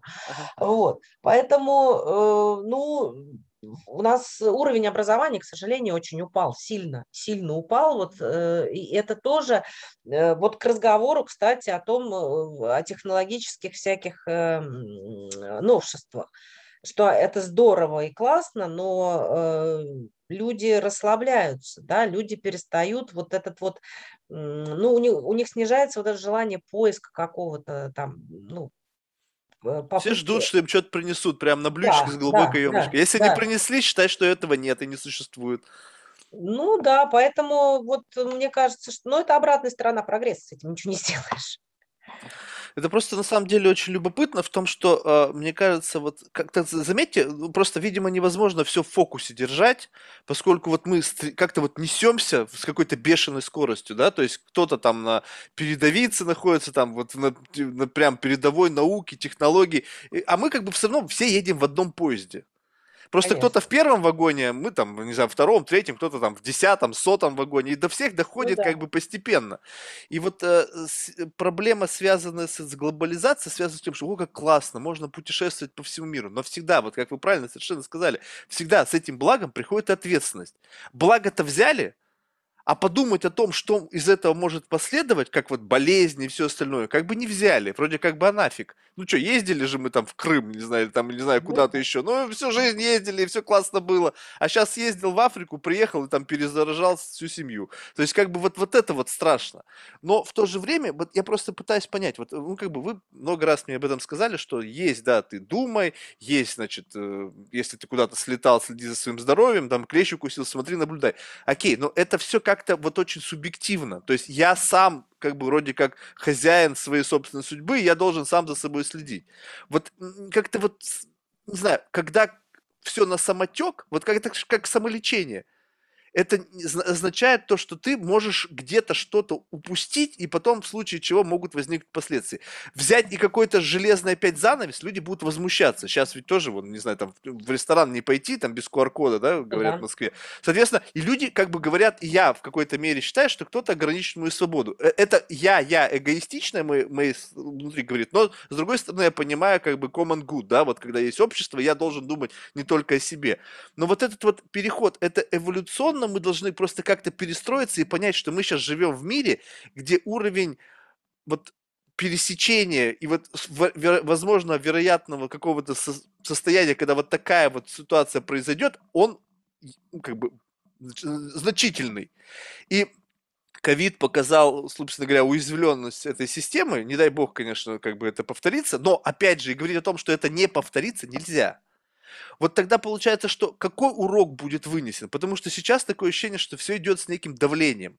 Но ощущаете, да, что появилась какая-то, какой-то искусственный пушинг э, вот с этой стороны антиваксеров, просто людей запутавшихся, и вот как будто бы в этот момент появилась стена непонимания. Сейчас одни давят, потому что есть те, которые как-то в заблуждении находятся, другие давят, потому что, в общем-то, нужно что-то с этим справиться. И вот непонятно, как мы из этой ситуации выйдем. То есть, ну, пройдет что-то и останется пласт людей, которые будут продолжать верить в то, что типа вот это все вредно и, в общем, нужно там, не знаю, обливаться холодной водой, либо же начнется какой-то новый эволюционный этап, когда все начнут понимать, что вот мы живем в мире уязвимостей, и нужно постоянно о себе заботиться. Ну, понимаете, э, на самом деле человек ведь э, на протяжении всей своей истории жил со всякими уязвимостями. И ну просто э, разный уровень там развития там науки, технологий, все прочее диктовал там какие-то разные, разные ответы, да, они там в 15 веке были одни, а сейчас они другие. Но на самом деле человек же не впервые сталкивается, ну чума какая-нибудь. Вот наследие чумы там 13 14 там какого 14-15 века, да, это вот такая классная штука, которая называется карантин. Вот не все знают, да, откуда взялось слово карантин и вообще, и что это такое. А на самом деле придумали э, в Венеции, в, там в 15 или в 14 веке, да, когда была чума, они, значит, держали корабли 40 дней на рейде, на рейде, и если там, ну, все не перемрут, то их пускали уже потом через 40 дней. Это считалось достаточное время для того, чтобы там чума проявилась. И каранта джорни, вот оно 40 дней. Вот слово карантин-то откуда происходит. Вот. То есть тогда ведь всегда э, после вот каких-то таких встрясок оставались какие-то наработки, да, вот какие-то э, полезные, э, полезные навыки, полезные какие-то, ну, иногда и какие-то устройства там и так далее. Вот, просто, ну, все это делалось там, ну, на, как бы это сказать, на том уровне технологий, которые существовали. Но вот что касается вообще вот того, выйдем ли мы другими из этой пандемии или нет, то здесь можно, конечно, посмотреть, ну, как-то а, с точки зрения там, того, что вот сейчас вот мир настолько изменился, что мы, мы сами становимся другими.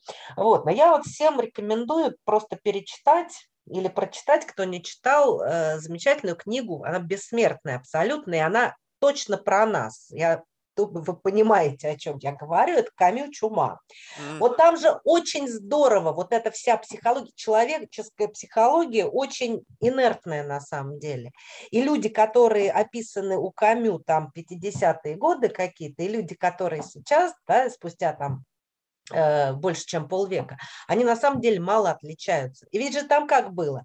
Сначала ученый человек обнаружил, заподозрил, да, люди ничего не знали, не хотели слышать. Потом эта чума обрушилась на город, люди впали в панику, и были вот эти вот и бунты, и были, э, были там, там, вот как вы говорили, там пытались там кого-то растерзать, там кто э, показался там с, с болезнями, с, с этой с болезнью больного, да, и были вот эти локдаун так называемые, когда их там куда-то на, на стадион или куда-то там их всех сгоняли и так далее. Это все на самом деле вот в этой книжке, она там всего, ничего, она же небольшая, это все было, вот, было описано. И потом, значит, люди, э, как это все э, потом люди перестали бояться и уже снова выходили, чума все равно гуляла по этому городу, а люди выходили, сидели там в кафе и общались. Ну, периодически она там выдергивала то одного, то другого, то третьего, значит, кто-то умирал, но люди перестали, потому что люди не могут постоянно жить в стрессе в таком, да, люди переставали замечать, ну, умер, ну, окей, а, а мы дальше живем. Вот. И потом, когда в конце концов эпидемия закончилась, э, в общем-то, кончается эта книга чем? Что вот в любой момент она придет снова в ничего не подозревающий город. То есть на самом деле э, ведь э, э, люди не склонны вот эти травмы, то есть это, это же ведь то, что сейчас вот мы имеем, это травма психологическая, да, вот надо с психологом это обсудить, вот было бы очень здорово, если бы там какой-нибудь подкаст бы с психологом с каким-нибудь сделали, вот именно вот про это, потому что это, э, с одной стороны, какой-то такой новый опыт для нас, вот мы сейчас вот с этим новым опытом живем, а с другой стороны, это, в общем-то, старые какие-то вот вещи, которые в нас заложены, просто природой, биологией, которые я, например, не уверена, что это вот так вот легко, легко выбить.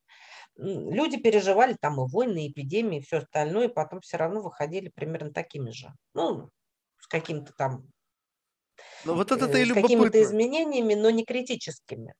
Вот это-то и любопытно. Ну да, я вот согласна. 500 лет прошло, а меры те же. Вот, но мир-то изменился. Если тогда можно было просто взять и мир остановить, и по сути, ну так, наверное, для прогресса, для благосостояния людей это, наверное, не очень, хотя тоже, наверное, значило, но не так сильно, то сейчас такое ощущение, что эти меры, они такое ощущение, как бы, что это единственное, что мы можем сделать, и ничего другого не придумано. И вот эти вот локдауны всемирные просто взять и, взяли и остановили мир. Но это как-то выглядит так вот как раз-таки вот тех времен, Средневековья. То есть как-то это, мне кажется, не самая такая правильная мера, в том плане, что это единственное, но не значит, что лучше. Вот и выглядит так, что сейчас, когда это осознали, что вот ну, повторение так, вот такой ошибки, оно очень чревато на всех уровнях. Психологическом для людей, для экономик, для и так далее. И мне интересно, какие выводы ты сделал? Ну, простой человек, ну, какие выводы он может сделать? Ну, да, там, думать о себе, о своих близких, носить маски, вовремя вакцинироваться, но это такой уровень бытовой. Но ведь нами же управляет государство, там, правительство и так далее. Они-то какой вывод сделали? Вот это любопытно. Ну, пройдет там 5-10 лет, может быть, больше. И вот обязательно что-то случится. То есть такой, это не плохой прогноз, это просто, мне кажется, как бы реальность, в которой мы живем. Ну, я и вот тогда что, да, снова локдаун, да. снова те же самые грабли, и вот как-то эволюционно всегда ждешь от человечества, что да, мы очень инертны, но, блин, ну сколько эта инертность, инертность у нас будет сохраняться? Вот уже же понятно, что да, мы тяжело меняемся, значит, нужно себя заставлять, не знаю, как-то переламывать себя для того, чтобы в следующий раз не говорить о том, ну а что, у нас же это в крови, вот мы вот такие вот. Не, ну понимаете, ну, думающие люди-то они рефлексируют, да, они пытаются это дело как-то действительно пережить э, и сделать какие-то выводы. Но люди, во-первых, люди, к сожалению, люди разные, да, и не все люди думающие. Ну, просто по разным, опять же, причинам. У кого-то не хватает образования, у кого-то там, ну, какие-то еще там обстоятельства и так далее. Но не все хотят думать, к сожалению. Мы с этим сталкиваемся регулярно. Поэтому вот э, думающая часть, э, она, наверное, там будет э, дальше пытаться там что-то такое придумать.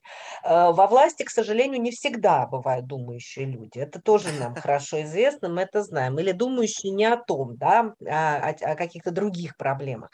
Поэтому вот прогнозировать, я думаю, во-первых, в каждом конкретном случае конкретной страны это будет э, по-своему, то есть э, я не думаю, что какая-то глобальная схема вот реакции выработается, да, и не думаю, что уроки будут одинаково, э, одинаково извлечены там в, в разных странах.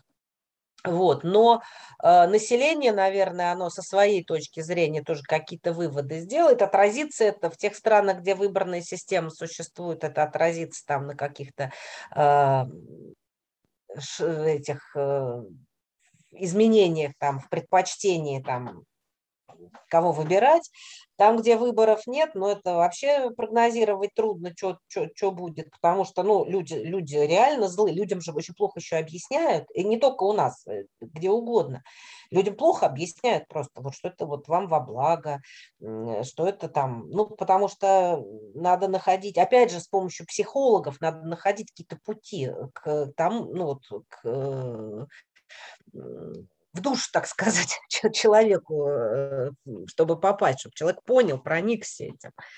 Вот. Поэтому, мне кажется, это сейчас э, уроки-то будут, это я не сомневаюсь, уроки будут, и а, как это все отразится на будущих э, эпидемиях, я, я думаю, что да, что-то такое произойдет, именно потому что глобализация нарастает, и все равно мы еще с чем-то столкнемся. Хотя, с другой стороны, он во времена испанки, какая глобализация? Однако же он всемирная пандемия была, и ведь mm. будь здоров какая, поэтому это еще и циклы. То есть, в принципе, это вообще вот так вот, если вот положа руку на сердце, вообще насколько то, что происходит, может быть условно зашито вот в саму какую-то вот эволюцию. Ну вот просто вот есть циклы там на Солнце, есть циклы там какие-то климатические. Да, мы вмешались, то есть человечество вмешалось со своим прогрессом, со своими выбросами, в общем, экологии навредили, но как бы вот можно ли предположить, что сама природа просто по каким-то неведомым от нас законам просто иногда вбрасывает вот такие трюки, и они как будто бы нужны?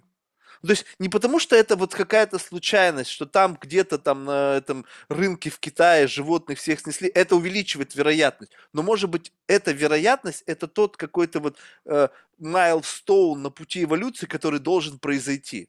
Либо нет, либо это мы все-таки вот влезаем со ну, своими кривыми косыми руками в, в эволюцию.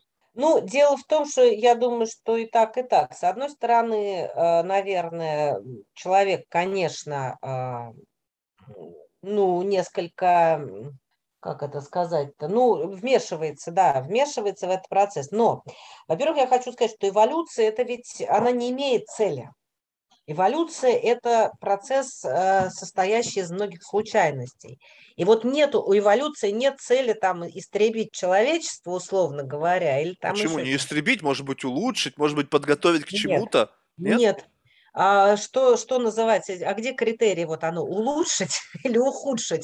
Кому, где, где, э, как, как можно догадаться, это вот конкретно, ну, ну, вот, ну, вот, оно улучшило или ухудшило? Ну вот представим себе вот такая вот фантастический сценарий, что, скажем так, природа, вот как вот в «Аватаре», это какой-то единый живущий организм, сообщающийся через вот систему, там, не знаю, грибов, там, спор, там, не знаю, корней, там, не знаю, эко, все экосистемы. И экосистема чувствует, как вот что-то изменилось, вот гомеостаз сдвинулся, мы теперь вот другие. И она понимает, что человек вот в этой меняющейся реальности не готов давайте-ка мы вбросим ему что-то, что его изменит и на биохимическом уровне, вынесет он из этого какой-то, не знаю, там иммунный какой-то новый защитную функцию, и психологически, потому что вы сами сказали, что вы прошли через это, эта болезнь, она не просто повлияла на здоровье, но она еще и здесь что-то повернула. Конечно. Заставила задуматься. Вот пример того, как эта эволюция может изменить людей. Подготовиться к новому вот витку, к чему-то другому. Нет, ну она может, но опять же, я говорю, не потому что так экосистема там так решила, а просто потому что, ну так вот, так это развивается, это так устроено просто. Вот эволюция устроена так. Вот. И эволюция, она, как, естественно, она шла, Э, с самого начала, вот как вот человек появился, да, вот она шла разными темпами, быстрее, медленнее, но она шла, она не останавливалась. Хотя там в 70-е годы были идеи, что эволюция человека вообще остановилась, потому что культура избавила, так сказать, его от Э, культура, прогресс там, да, избавила его от необходимости э, эволюционировать. Ну что, зачем там себя отращивать, условно говоря, там мех, когда можно там шкуру, в шкуру нарядиться или там не надо там быть сильным, наращивать себе мускулы, а можно там пойти и это, палкой убить там кого-нибудь, э, зверя и так далее. То есть были такие, были такие идеи, на самом деле, что эволюция, вот она практически прекратилась. На самом деле это не так, человек эволюционирует. И вот, ну, в частности, вот пример вот с этой серповидно-клеточной малярией и ой, сепаидно-клеточной анемии и малярии, это как раз вот именно свидетельство того, что постоянно человек эволюционирует, разные популяции по-разному, да, там вырабатываются какие-то э, какие генетические, скажем так, э, там, приспособления и так далее.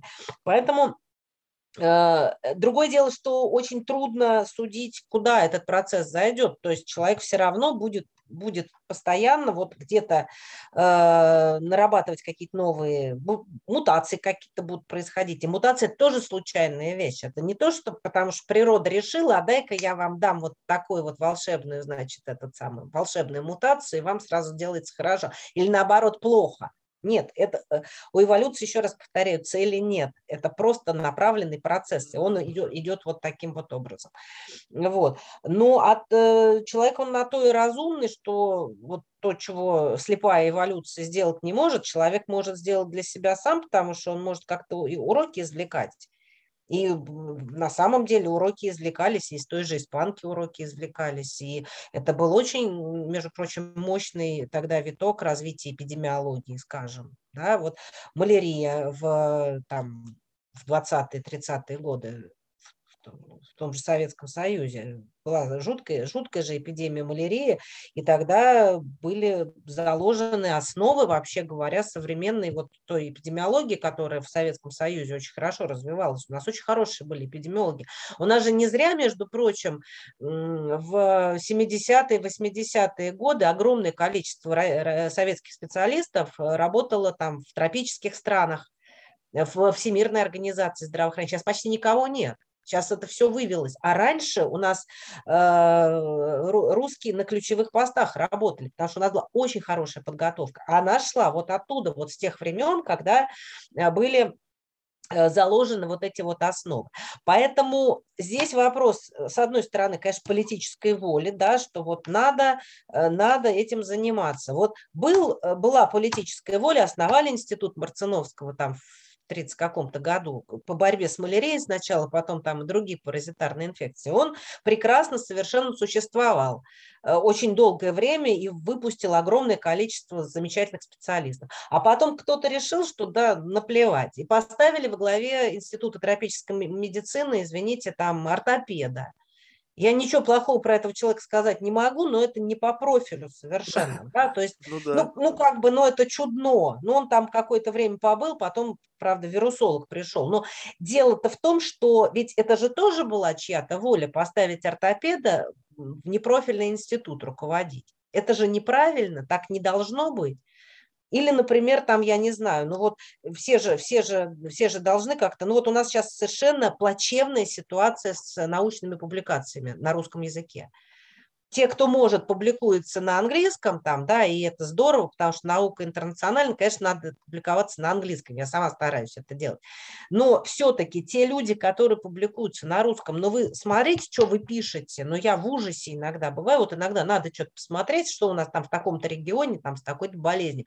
И это же вообще это с ума сойти можно, что пишут, и главное, как-то рецензенты это пропускают, и, э, а что значит, что пишут? Что именно так вот выводят? Глупости, пишут глупости, пишут ерунду, э, совершенно, то есть статьи безобразные просто, они с точки зрения, ну, то есть я, я сама много рецензирую статьи, я бы такую статью не пропустил, я бы просто отклонила бы. Они выходят в журналах, а потом журналы э, обижаются, что их там из Скопуса выгоняют или из Web of Science, не принимают их туда. Да потому что у них просто уровень рецензирования такой, что с грубыми ошибками, э, с какими-то совершенно не, ну, ну, ну явно там нарушение логики, нарушения, плохо описаны, плохо проработанные методологии и так далее. И у нас это вот в том, вот что, ну, я не знаю, там, что касается каких-нибудь там, я не знаю, условных климатологов, наверное, у них там все по-другому немножко дело обстоит. Но вот то, что касается эпидемиологии, медицинской географии, ну, это, это, это, это страх Господний, вот честно. Вот, э, то есть в, в массе своей. Поэтому э, это же тоже вопрос политической воли, когда э, редактор журнала должен сказать своей редколлегии, ребят, вот мы вот с сегодняшнего дня работаем по-другому.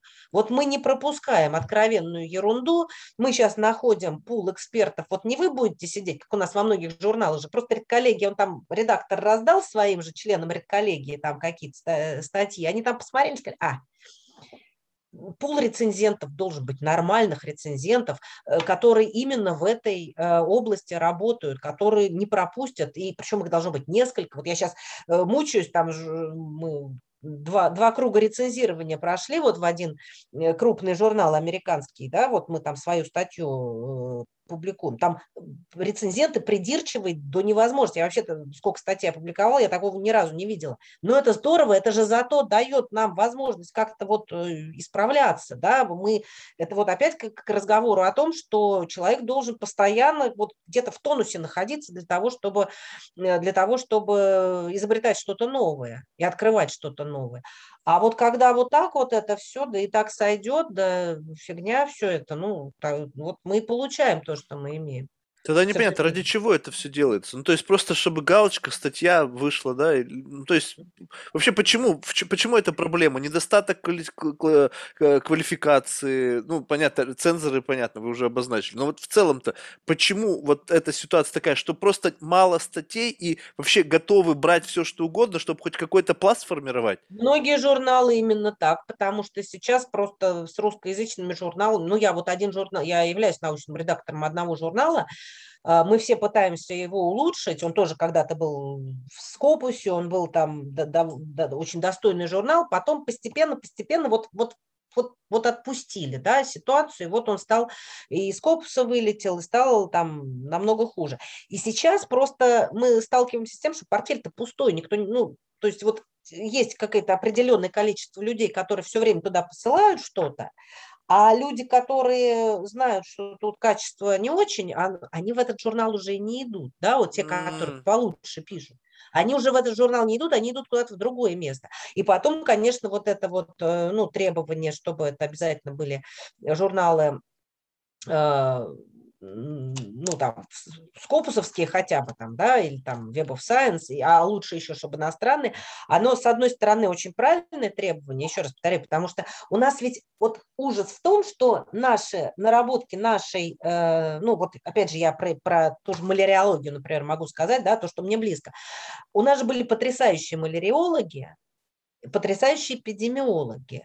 У нас были э, специалисты по э, там, природно-очаговым болезням. У нас же огромное, это же вообще у нас же это вот это все было придумано-то. Ну, так вот, если говорить, э, вот эта теория там концепция Павловского там о природной очаговости и так далее.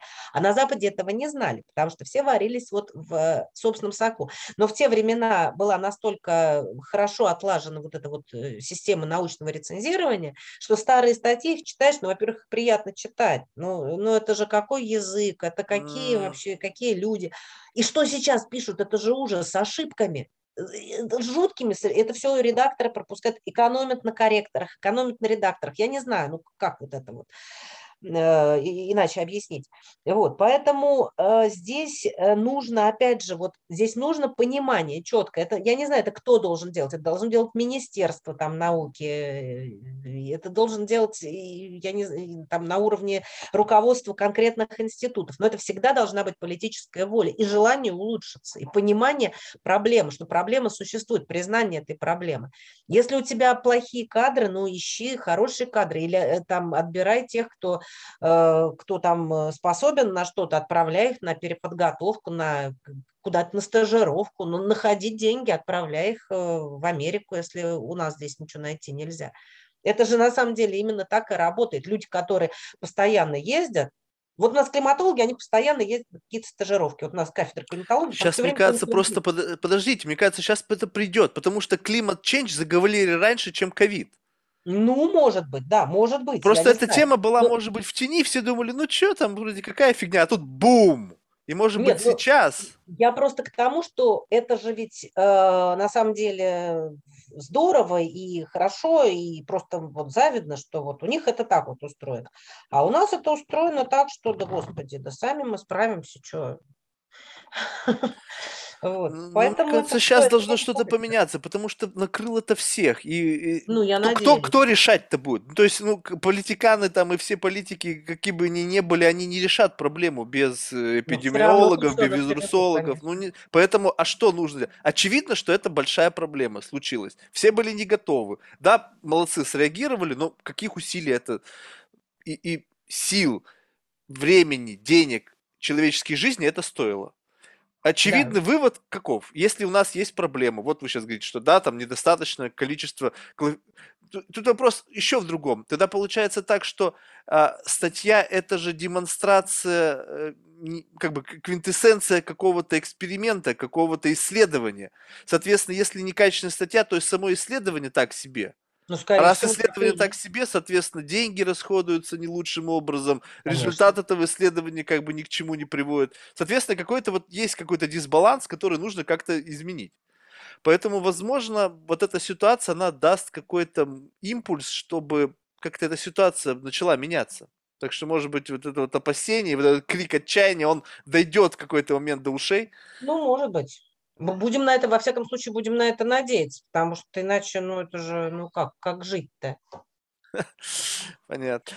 Знаете, вот, ну, как-то в завершении хочется вот такой, может быть, э, знаете, пройтись по... У вас же все равно очень большая связка с географией. И э, изменение климата сейчас как-то вот все говорят о там проблем там biodiversity и так далее. Вот как это может повлиять? Ну, что вы сказали, что когда животные в природе не должны оказываться вот на, там рядом, а в силу того, что, возможно, выпадают целые пищевые цепочки, так или иначе происходит какое-то изменение внутри экосистемы, что может привести к чему-то новому.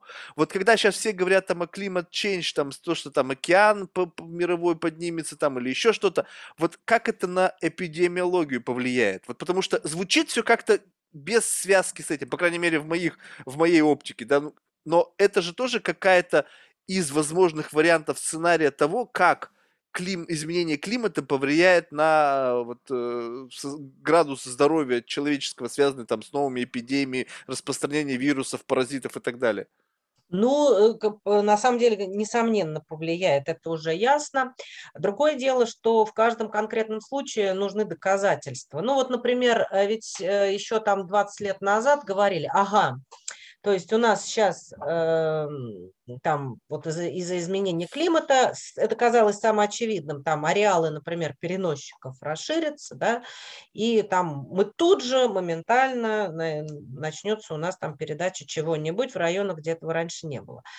В принципе, вот так вот, э, более-менее так оно и происходит. Другое дело, что мы еще очень мало об этом знаем, потому что для того, чтобы это э, установить, нужны хорошие полевые исследования. Опять мы возвращаемся к тому, о чем мы говорили раньше, да, что у нас денег не хватает на это, и э, не всегда существует понимание вообще, что надо делать и как это надо делать. Поэтому это все буксует. Хотя сейчас довольно много уже интересных таких вот проектов э, есть, и Э, мы, в общем, э, стараемся как-то ну, на передовой, по, по крайней мере, не уходить с нее, да, то есть мы, мы пытаемся что-то делать, что-то придумать. Вот. Э, есть там по конкретным каким-то болезням, есть уже, ну, достаточно там четкие доказательства того, что да, там вот ареал расширился, слегка, не сильно, но слегка там по каким-нибудь, ну, там, я не знаю, э, были там статьи, например, о том, что в Северной Америке, северной границе там болезни Лайма чуть-чуть чуть-чуть поднялась туда наверх, на север, да, из-за того, что расширился ареал там и улучшились условия для обитания этого белоногого хомячка, который является резервуаром, и, соответственно, там он принес там туда на север своих клещей, там какие-то были с боррелиями, ну и, в общем, там вроде, вроде бы у них э, есть, есть данные, что у них там увеличилась передача, и в том числе и среди людей. Но дело в том, что, во-первых, надо понимать, что этот процесс очень небыстрый. Вот для таких болезней, которые вот не распространяющиеся мгновенно, как там грипп или ковид, да, а вот для таких болезней, которыми вот мы занимаемся, природно-очаговыми, природно-эндемичными, те, которые, эм, которые вот интегрированы в эти экосистемы. Эти изменения, они, в общем-то, происходят не быстро, не мгновенно и не везде, потому что всегда э, возникают какие-то э, преграды, да, то есть это же, как я вот говорила, что мутация, она может быть полезной для организма, может быть не полезной. То же самое, что и расширение, э, ну, там, скажем, глобальное потепление, оно может как увеличить степень благоприятствования климата, там, передачи чего-нибудь, какой-нибудь болезни, так она может и снизить, ну, потому что, ну, грубо говоря, там э, более сухие Э, более сухие условия, да, или там более высокие температуры, они препятствуют размножению комаров, и вместо того, чтобы там эти комары э, э, ну, вроде бы температуры-то подходят э, для передачи, а переносчика зато может не хватать в каких-то районах. То есть на самом деле тут нелинейные совершенно mm. вещи. Это все зависит от многих каких-то обстоятельств, которые в каждом конкретном случае надо смотреть. И мы сейчас пришли к той ситуации, в которой там, ну, 30-х годов, когда нам надо опять масштабные полевые исследования проводить. Вот как э, Чумаков, там Зильбер и прочие, значит, э, столпы толпы нашей корифеи, вот как они ездили по всей стране и открывали там возбудителя клещевого энцефалита, возбудителя там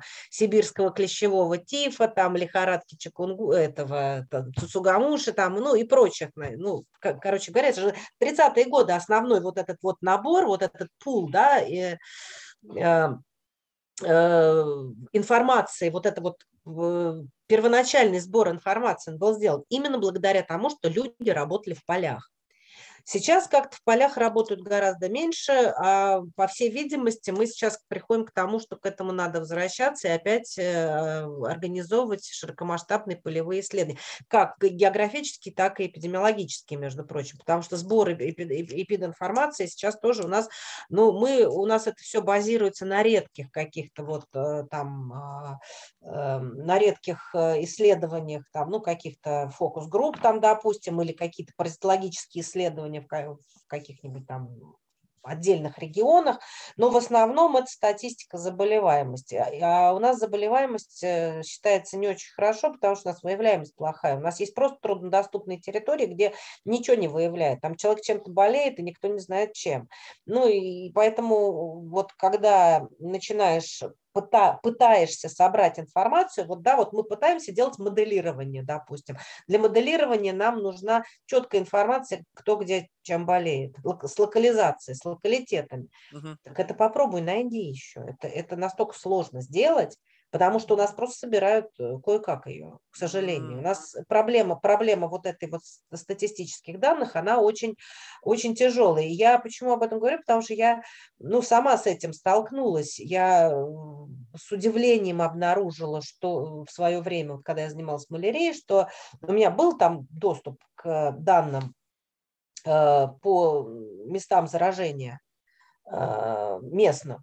Вот, ну, благодаря там знакомствам и так далее. На самом деле это просто так нельзя получить. А когда я это сравнила с тем, что на федеральном уровне выпускается, то выяснилось, что там такая усушка и утруска происходит по дороге. Я не знаю, по каким причинам, но она происходит. Там просто количество случаев было меньше, чем оно было в реальности вот в, э, в, во, время, ну, вот во время этого вот этой вот вспышки. И я так предполагаю, что это на самом деле везде так. Есть болезни, которые не пропустишь, действительно, ну там клещевой энцефалит, он хорошо собирается именно в силу того, что он его не пропустишь. Боррелиоз более-менее хорошо, и то не полностью, потому что некоторые, конечно, не замечают. Ну, ну в основном клеща там можно заметить, да, и ну, люди все-таки обращаются после укуса клеща. Но есть болезни, которые просто, просто не выявляются, особенно там гельминты какие какие-нибудь. Да многие живут с этими гельминтами, прекрасно себя чувствуют, и, эм, и никто не знает, там, кто где и чем болеет. Особенно вот там касается, касательно там цепней каких-нибудь, которые не вызывают особых серьезных там патологий. Вот, поэтому вот в этом смысле у нас э, это, это проблема. Вот, и э, я еще раз повторяю, что нам вот сейчас придется, конечно, полевые исследования какие-то проводить, чтобы для того, чтобы вот это вот все восстановить. Ну а дальше надо смотреть, ну, во-первых, э, очень важная вещь – это мультидисциплинарность. Вот сейчас, если раньше каждый варился в своем собственном соку, вот у нас есть вот кафедра биогеографии, да, а на 20 этаже МГУ, а напротив у нас кафедра э, метеорологии и климатологии. И всегда каждый занимались своими делами. Вот сейчас уже последние там несколько лет мы, э, ну там много довольно лет, мы с ними как бы вот, ну там есть люди, которым интересны вот эти вот вопросы, да, они подключаются к нашим исследованиям, мы подключаемся к их, и э, привлекаем картографов, там привлекаем еще каких-то специалистов, которые там специалистов по, по ГИС или там ландшафтоведов, например. И получается, сбивается такой очень хороший, энергичный, обычно молодой, конечно, там Э, научный коллектив, который, в общем, способен что-то решать. И рождаются идеи, рождаются какие-то мысли о том, как делать, что делать, куда делать, чем заниматься, какую тему там посмотреть. Ну, потому что это вот как, ну, уже драйв какой-то начинается, да, вот, и, конечно, у нас э, будущее за вот этой междисциплинарностью, и э, это обязательно надо делать, э, вплоть до того, что и разные, вот я на прошлой неделе оппонировала диссертацию на геологическом факультете, казалось бы, где я и где геология там, да, я вообще сроду никогда этим не занималась,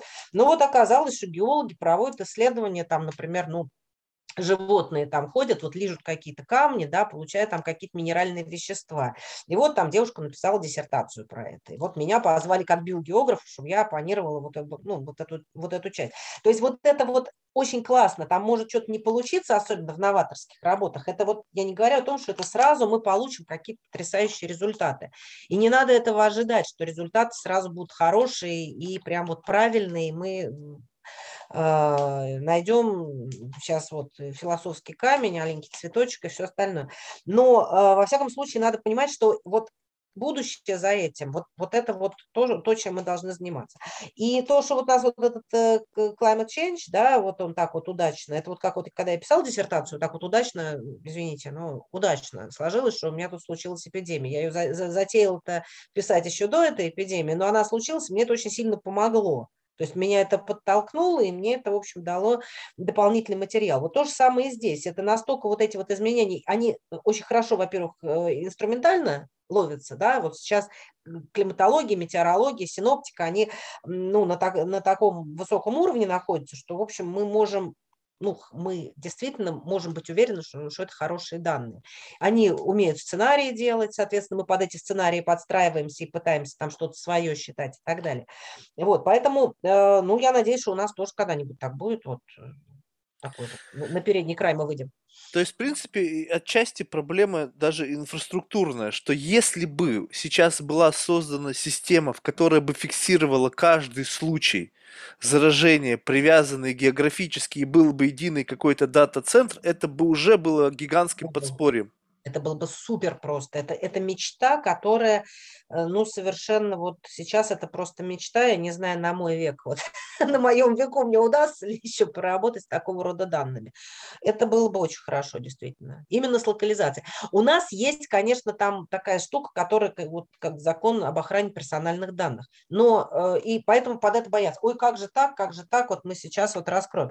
Меня совершенно не интересует, это был Вася, Петя или Маша, да. Пусть они будут деперсонализированы Анонимизированные данные, конечно. Сколько лет там, да, и вообще какого пола. Меня интересует, что вот конкретный случай случился вот в конкретном месте.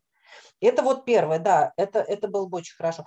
И наличие полевых исследований, то есть вот люди ходят, грубо говоря, собирают птичий помет, да, и выделяют из него вирус западного Нила. И вот чем больше у нас будет таких локаций где-то выделено, тем лучше будет качество моего прогнозирования о том, что может быть дальше, mm. да, где это случается, то есть вот моделирование там и так далее. То есть это вот, это, конечно, вещи такие, они взаимосвязаны, безусловно. А насколько это вообще дорогое удовольствие вот с точки зрения бюджетов вот э, на подобные там полевые исследования? Вообще сколько вот по, по вашему ощущению, понятно, что это такой очень спекулятивный вопрос, но вот недофинансирована область в целом, по крайней мере, ну, в, вот в России но она очень сильно недофинансирована. Я цифры э, приводить не, не решусь. Ну, да? просто по ощущениям. Но, ну, по ощущениям там надо, я не знаю, насколько 50 ну, процентов, 30 процентов, 70 процентов. Ну нет, ну это вот насчет процентов я не могу сказать, но мне, кажется на все 100. ну вот видите, вот, вот оно ощущение изнутри. Ну вот смотрите, я вам просто объясню. Вот смотрите, я работаю в университете, я не буду здесь, мне просто даже неловко рассказывать, какой у меня оклад старшего научного сотрудника, кандидата наук. Вы, ну, просто удивитесь, да, если... Потому что никто не верит. Когда я говорю, никто не верит. Ну, у нас там еще бывают какие-то надбавки. Бывают гранты, да, то есть грант, но грант надо заработать. Ну, то есть как заработать? Его надо написать, но хорошая заявка совершенно не гарантирует, что тебе грант дают. Я вот сколько раз подавала, мне ни разу не давали грант, потому что я не в той обойме, видимо, нахожусь. Я там где-то участвую у кого-то, но как руководитель я никогда не получала. Причем, когда я смотрю там экспертизу, эксперты пишут отличные оценки ставят, там все, прекрасный коллектив, прекрасный руководитель, замечательная идея, новизна, все есть. Ну, в гранте отказывают. Да, то есть у нас эту систему тоже надо как-то реформировать, и самое главное, надо увеличивать количество этих грантов. У нас что произошло вместо этого? У нас РФФИ, который поддерживал вот, э, ученых среднего звена, и, и ну, вот молодых там, и таких вот, которые не, не выбились большие начальники, не могут получать там мегагранты всякие, да, вот у нас РФФИ это поддерживает. РФФИ, что, что его, его просто прикрыли. Сейчас там вроде говорят, что они опять начинают, но э, несколько лет люди сидели без грантов, на самом деле, а это значит без зарплаты. Вот. Для того, чтобы поехать, например, вот я там, вот мы занимались Волгоградской областью, там, ну, был один грант, э, в котором я участвовала, мы занимались там вот Западным Нилом, Волгоградской Волгоградской области. Э, ну, мы сами-то же не специалисты, мы же не можем там собирать, опять я говорю условно, этот птичий помет, и у нас нет, у нас есть лаборатория, кстати, ПЦР, у нас специалист там нет, э, который бы это делал. И вот, но мы должны, хорошо, мы, мы сейчас нашли специалиста, значит, мы знаем, что нам надо закупить это, это, это, это определенное оборудование, тест-системы, вот эти вот всякие амплификаторы, там, как это у них называется на, на, на этом правильном языке, я могу ошибиться.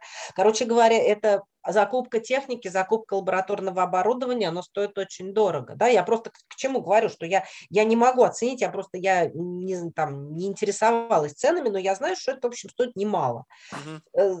Закупить все программы лицен, ну, лицензи, лицензионные, да, их надо, ну, по-хорошему, не, не, некрасиво же воровать там с пиратского сайта, да, то есть надо купить хотя бы там эту программу Аргиз себе поставить, она стоит там немаленькие деньги. Надо обучить Э, людей каким-то образом, да, для того, чтобы они там собирали, как правильно собирать, еще надо туда поехать, отследить, правильно они собирают или неправильно. То есть вот из этого все это складывается. Это, ну, я не говорю о том, что там обычные расходники, там экспедиционная машина, там горючее, э, проживание, питание там и так далее. Вот это все, это, это все довольно, ну, довольно сложно сейчас э, организовать, и поэтому здесь надо систему менять в корне вообще, вот э, финансирование, предоставление грантов там и так далее. Опять же, я не знаю, как у других, как это устроено там у каких-то других специальностей. Может быть, у них все гораздо лучше и и круче, вот. Но у нас это вот пока вот так вот. Э, То есть есть ощущение, что грантодатели не видят в этом достаточного как бы обратного эффекта, чтобы для них это стало более-менее как бы ну правильным выбором. Ну то есть э, гранты даются, наверное, в более такие горячие области, где обратная отдача, вот этот return of investment условно, да, вот в, в каком бы видео он не был, выглядит, что ну, более перспективным. Есть такое ощущение, что где-то вот прямо грантов очень много, где-то их вообще нету, и это ну, связано с, с вот этим вот э, ощущением возврата инвестиций таком? Ну, на самом деле, может быть, оно и так, хотя я так об этом вот в, таком ключе я не думала а, об, об этом. А, ну, понимание того, ну, сейчас понятно, что там на ковид, ты напиши слово ковид, тебе, конечно, что-нибудь, может, и дадут, да, если, ну, если хорошо напишешь. Понятно, что есть такие вещи, там, напиши изменение климата, тебе дадут непременно, да. А, какие-то там более частные задачи, там, может быть, не поймут. Ну, тут еще вопрос исследователя самого, ты как, как напишешь, да, хорошо ты пишешь заявку, или ты пишешь ее суконным языком, это что же очень важно на самом деле. Вот. Э, понимание того, что вот эти вот наши болячки, которыми мы занимаемся, что это штука серьезная, оно, с одной стороны, есть, потому что люди ну, всегда боятся каких-то болезней. С другой стороны, э, поскольку, поскольку не все понимают, как это работает, то не очень понимают, а зачем вы вот просите вот это, вот это и вот это, хотя можно там взять, сделать там по-другому там как-нибудь. И недобросовестные исследователи, опять я это говорю, ну, потому что я там сталкивалась с ситуациями, они что-то такое пишут, э, получают каким-то образом, не буду, как говорится, ни на кого так сказать, бочку катить, но, в общем, я видел, ну, иногда это было странно довольно, в общем. Uh-huh выглядело. Вот. А потом они приходят к нам и говорят, ой, вы знаете, вы не хотите у нас субподрядчиком побыть? А, вот так вот. То есть деньги вот. получили вашими руками за три копейки, хотят отработать грант. Нас они отодвинули, там мы подали там заявку, например, там, да, нас отодвинули, а потом они приходят к нам и говорят, а вы не хотите? Поработать. Вот, смотрите, офигенно, мы вам денег заплатим. Ну, понятно, что это будут совершенно не те деньги. Естественно, мы от, ну, отказываемся от, так, от такого рода предложений. Но это бывает, это же реально существует. Я, я говорю, я не буду говорить о том, с чем я лично не сталкивалась. Вот даже в науке, вот, вот это, казалось бы. Устроено, да. И вот, вот это вот надо менять, вот этот подход надо менять, да, вот, то есть просто сделать, ну, сделать какие-то вещи, вот, не, ну, просто неприемлемыми, что вот, вот так вот это неприемлемо. И с точки зрения там морально-этической, то, то есть чтобы ну, какое-то было понимание э, в, сообществе, да, вот это должно быть именно сообщество, а не э, набор там отдельных научных единиц там каких-то. То есть должно быть научное сообщество, которое должно вырабатывать свои какие-то принципы моральные, научные там и так далее. Ну, вот этого пока нет, к сожалению. И, ну, знаете, мне кажется, есть, где-то нет. Еще очень, я не знаю, скажу ли я сейчас вещь, которую вообще не имею права говорить, и, может быть, ошибусь, но вот такое ощущение, что... Ну вот, вот прямой вопрос. Вот можете ли вы с гордостью заявить, что вы ученый? Вот ощущая вот все, что происходит, я сейчас не имею в виду вот личное ощущение от этого, а именно то, как сложилась инфраструктура. Ну, то есть гордость это же значит, что ты чувствуешь себя человеком, то есть нет ощущения недооцененности, у тебя достойная жизнь, ты радуешься тому, что занимаешься, и ты как бы вот этот комплекс многокритериальный дает тебе возможность сказать, что я горд что я человек науки. Вот такое ощущение, что в России по сей день вот это с гордостью произнести нельзя. Вопреки, можно сказать. То есть я ученый вопреки всему. Вот это, наверное, да. скажет каждый. И это, да, это тоже очень... большая, как бы, ну, долю да, уважения. Вы абсолютно правы. Я ученый, вопреки всему, на свои, на, на свои доходы от науки я прокормить своих детей не могу. То есть это однозначно, ну, так, так сказать, там я э, с печалью это говорю. Я, учу, я могу сказать с гордостью, что я ученый только в одном смысле, но я романтик, да, вот мне кажется, что я делаю полезное дело. Но это я романтик. Вот я вот э, столько уже, так сказать, не, не слишком там юного возраста, да, но вот я вот как-то вот, я пришла в науку в свое время именно потому, что мне казалось, что это очень, вот, что я могу тут что-то сделать, и что я это сделаю хорошо, да, и вот мне казалось, что я какую-то очень важную, важную миссию, вот, вот, ну, это, на самом Знаете, деле, это вот, эти, вот этим и спекулируют. Глупо.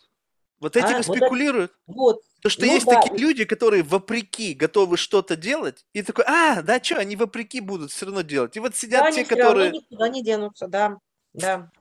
Ну, увы, ну что делать? Ну вот я не могу. Это вот как, понимаете, это как вот в анекдоте старом про осенизатора э, в аэропорту, который работает, и э, ему говорят, ну слушай, ну что ты вот на этой вот машине-то возишь вот так вот этот субстрат там из самолетов откачиваешь, иди вон лучше вот там к олигарху детей в школу вози и будешь там в шоколаде. Он говорит, да это вообще идея-то хорошая, ну как же я авиацию это брошу? Ну, это про нас на самом деле. Слушайте, ну это очень хорошая нота, чтобы закончить. Я, ну, честно, искренне, я, знаете, вот, то есть очень же важно понимать, что у обывателей у них очень поверхностное представление о проблеме. Ну да, сейчас информации очень много, но что это за информация, да? Можно себе представить, что у меня в уши влетает? Ну что-то влетает, да, вот слышал там про ковид, да, родственники болели там. Ну, в общем, это информация, которую не пропустить, но прежде чем это произошло, произошло гигантское количество событий, которые привели вот к этой ситуации. Кто-то называет, там, вчера услышал, что на самом деле, по, не, по мнению некоторых, это не черный лебедь, а черный слон. Что вроде как бы он всегда с нами был, но мы как бы делали вид, что его нет. То есть вот как-то так, да? Очень любопытная такая теория. Вот, и э, кто может в этом разобраться, кроме как не люди науки, которые вот в этом включены каждый день и сделать жизнь этих людей достойной, чтобы, по крайней мере, не нужно было думать о каких-то бытовом минимуме, а заниматься проблемами, которые так или иначе как бы решают проблемы человечества. То есть, может быть, сегодня этой проблемы нету, но мы живем в мире неопределенности, и завтра это постучится в вашу дверь, а вы не готовы, ну, извините, ребята, вы кого пытались обмануть? -то? есть вы финансировали то, что как бы сейчас горячо, но не думали о том, что может быть горячо завтра. Ну и вот мы получили эффект. Поэтому, ну, я искренне верю, что как-то эта ситуация будет меняться, потому что, опять же, плюс все с двух сторон, да, смотрите, то, что распространение информации может повлиять на как бы людей, которые увидят. Ну, то есть вот как бы как будто бы на это смотрели, но вот глубины резкости не хватало, чтобы понять, что это важно. Вот как-то вот раз и проснуться и сказать, как же я это не обращал внимания? И изменится отношение грантодателей и всех этих институций, которые как-то перераспределяют бюджетные деньги на науку. Поэтому я искренне верю, что это будет лучше. И я надеюсь, что будет э, как бы вот золотой век науки, когда каждый ученый или человек науки сможет быть горд. Не вопреки, а просто горд. И это будет очень почетно. Поэтому вот как такая слепая вера тоже может быть и Ну романтика. да, но мы, мы все, в общем, без оптимизма-то жить невозможно, поэтому приходится как-то. Варвара, большое спасибо, было реально любопытно. А в завершении мы всех наших гостей просим рекомендовать кого-нибудь в качестве потенциального гостя. Ну вот я думал, да, я уже знаю, знаю, что так бывает. А вы знаете, ну вот мне кажется, вот опять э, к вопросу о просветительстве, вот я могу своих коллег рекомендовать, угу. да, потому что, ну там то, чем, чем я занимаюсь. Я бы вот вам порекомендовала, например, а, потрясающего совершенно специалиста по охране природы, по особо охраняемым природным территориям, по ну, он занимается, он чем только не занимается, и он такой эм, биогеограф широкого профиля, потому что он и ботаника, и зоология, так или иначе близ, близ, близок к тому и другому. Его зовут Никита Кадетов, он э, сотрудник тоже нашей кафедры, молодой специалист, вот, он просто, э, ну, во-первых, он потрясающий рассказчик совершенно, и он такой вот эм, человек очень болеющий за дело. Вот мы с ним там сейчас вот там говорим о каких-нибудь безобразиях в Москве, и он просто вот действительно испытывает боль, когда у нас тут застраивают Битцевский лес там или еще что-то. Он очень интересно рассказывает, я прям вот рекомендовала бы.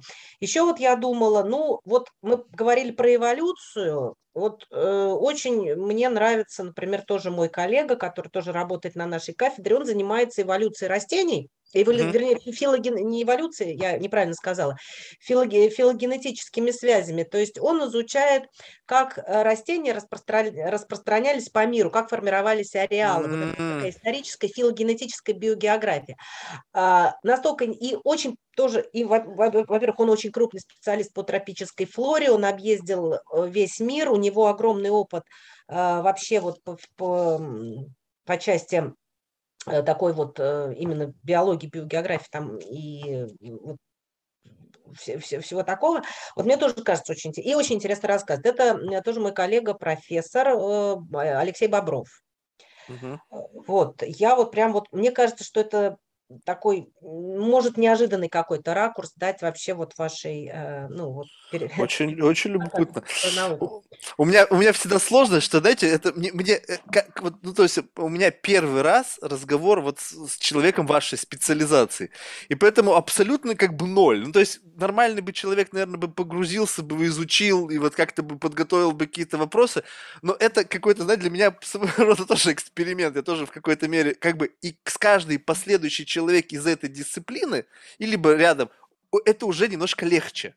Ну, я вам могу, если вы хотите эпидемиолога настоящего, но это, наверное, не очень красиво, потому что это мой отец, но он э, тоже а, очень... Почему нет? Это что же некрасиво? Это как раз самая такая должна быть логичная рекомендация. Вот.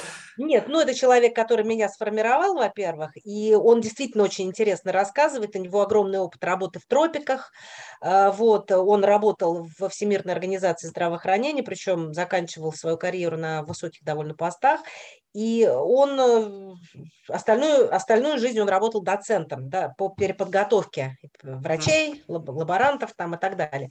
А, зовут его Андрей Беляев. Э, он э, сейчас в отставке, что называется, он человек пожилой, но в строю до сих пор со, со свежими взглядами, так сказать. И поэтому вот могу порекомендовать его еще и его. Супер. И это ну, вот правда, вы не пожалеете. Я в предвкушении. Что ж, Врар, большое спасибо, успехов. Благодарю спасибо вас за ваше время, было очень интересно. И вам тоже. Всего доброго. Пока. Пока.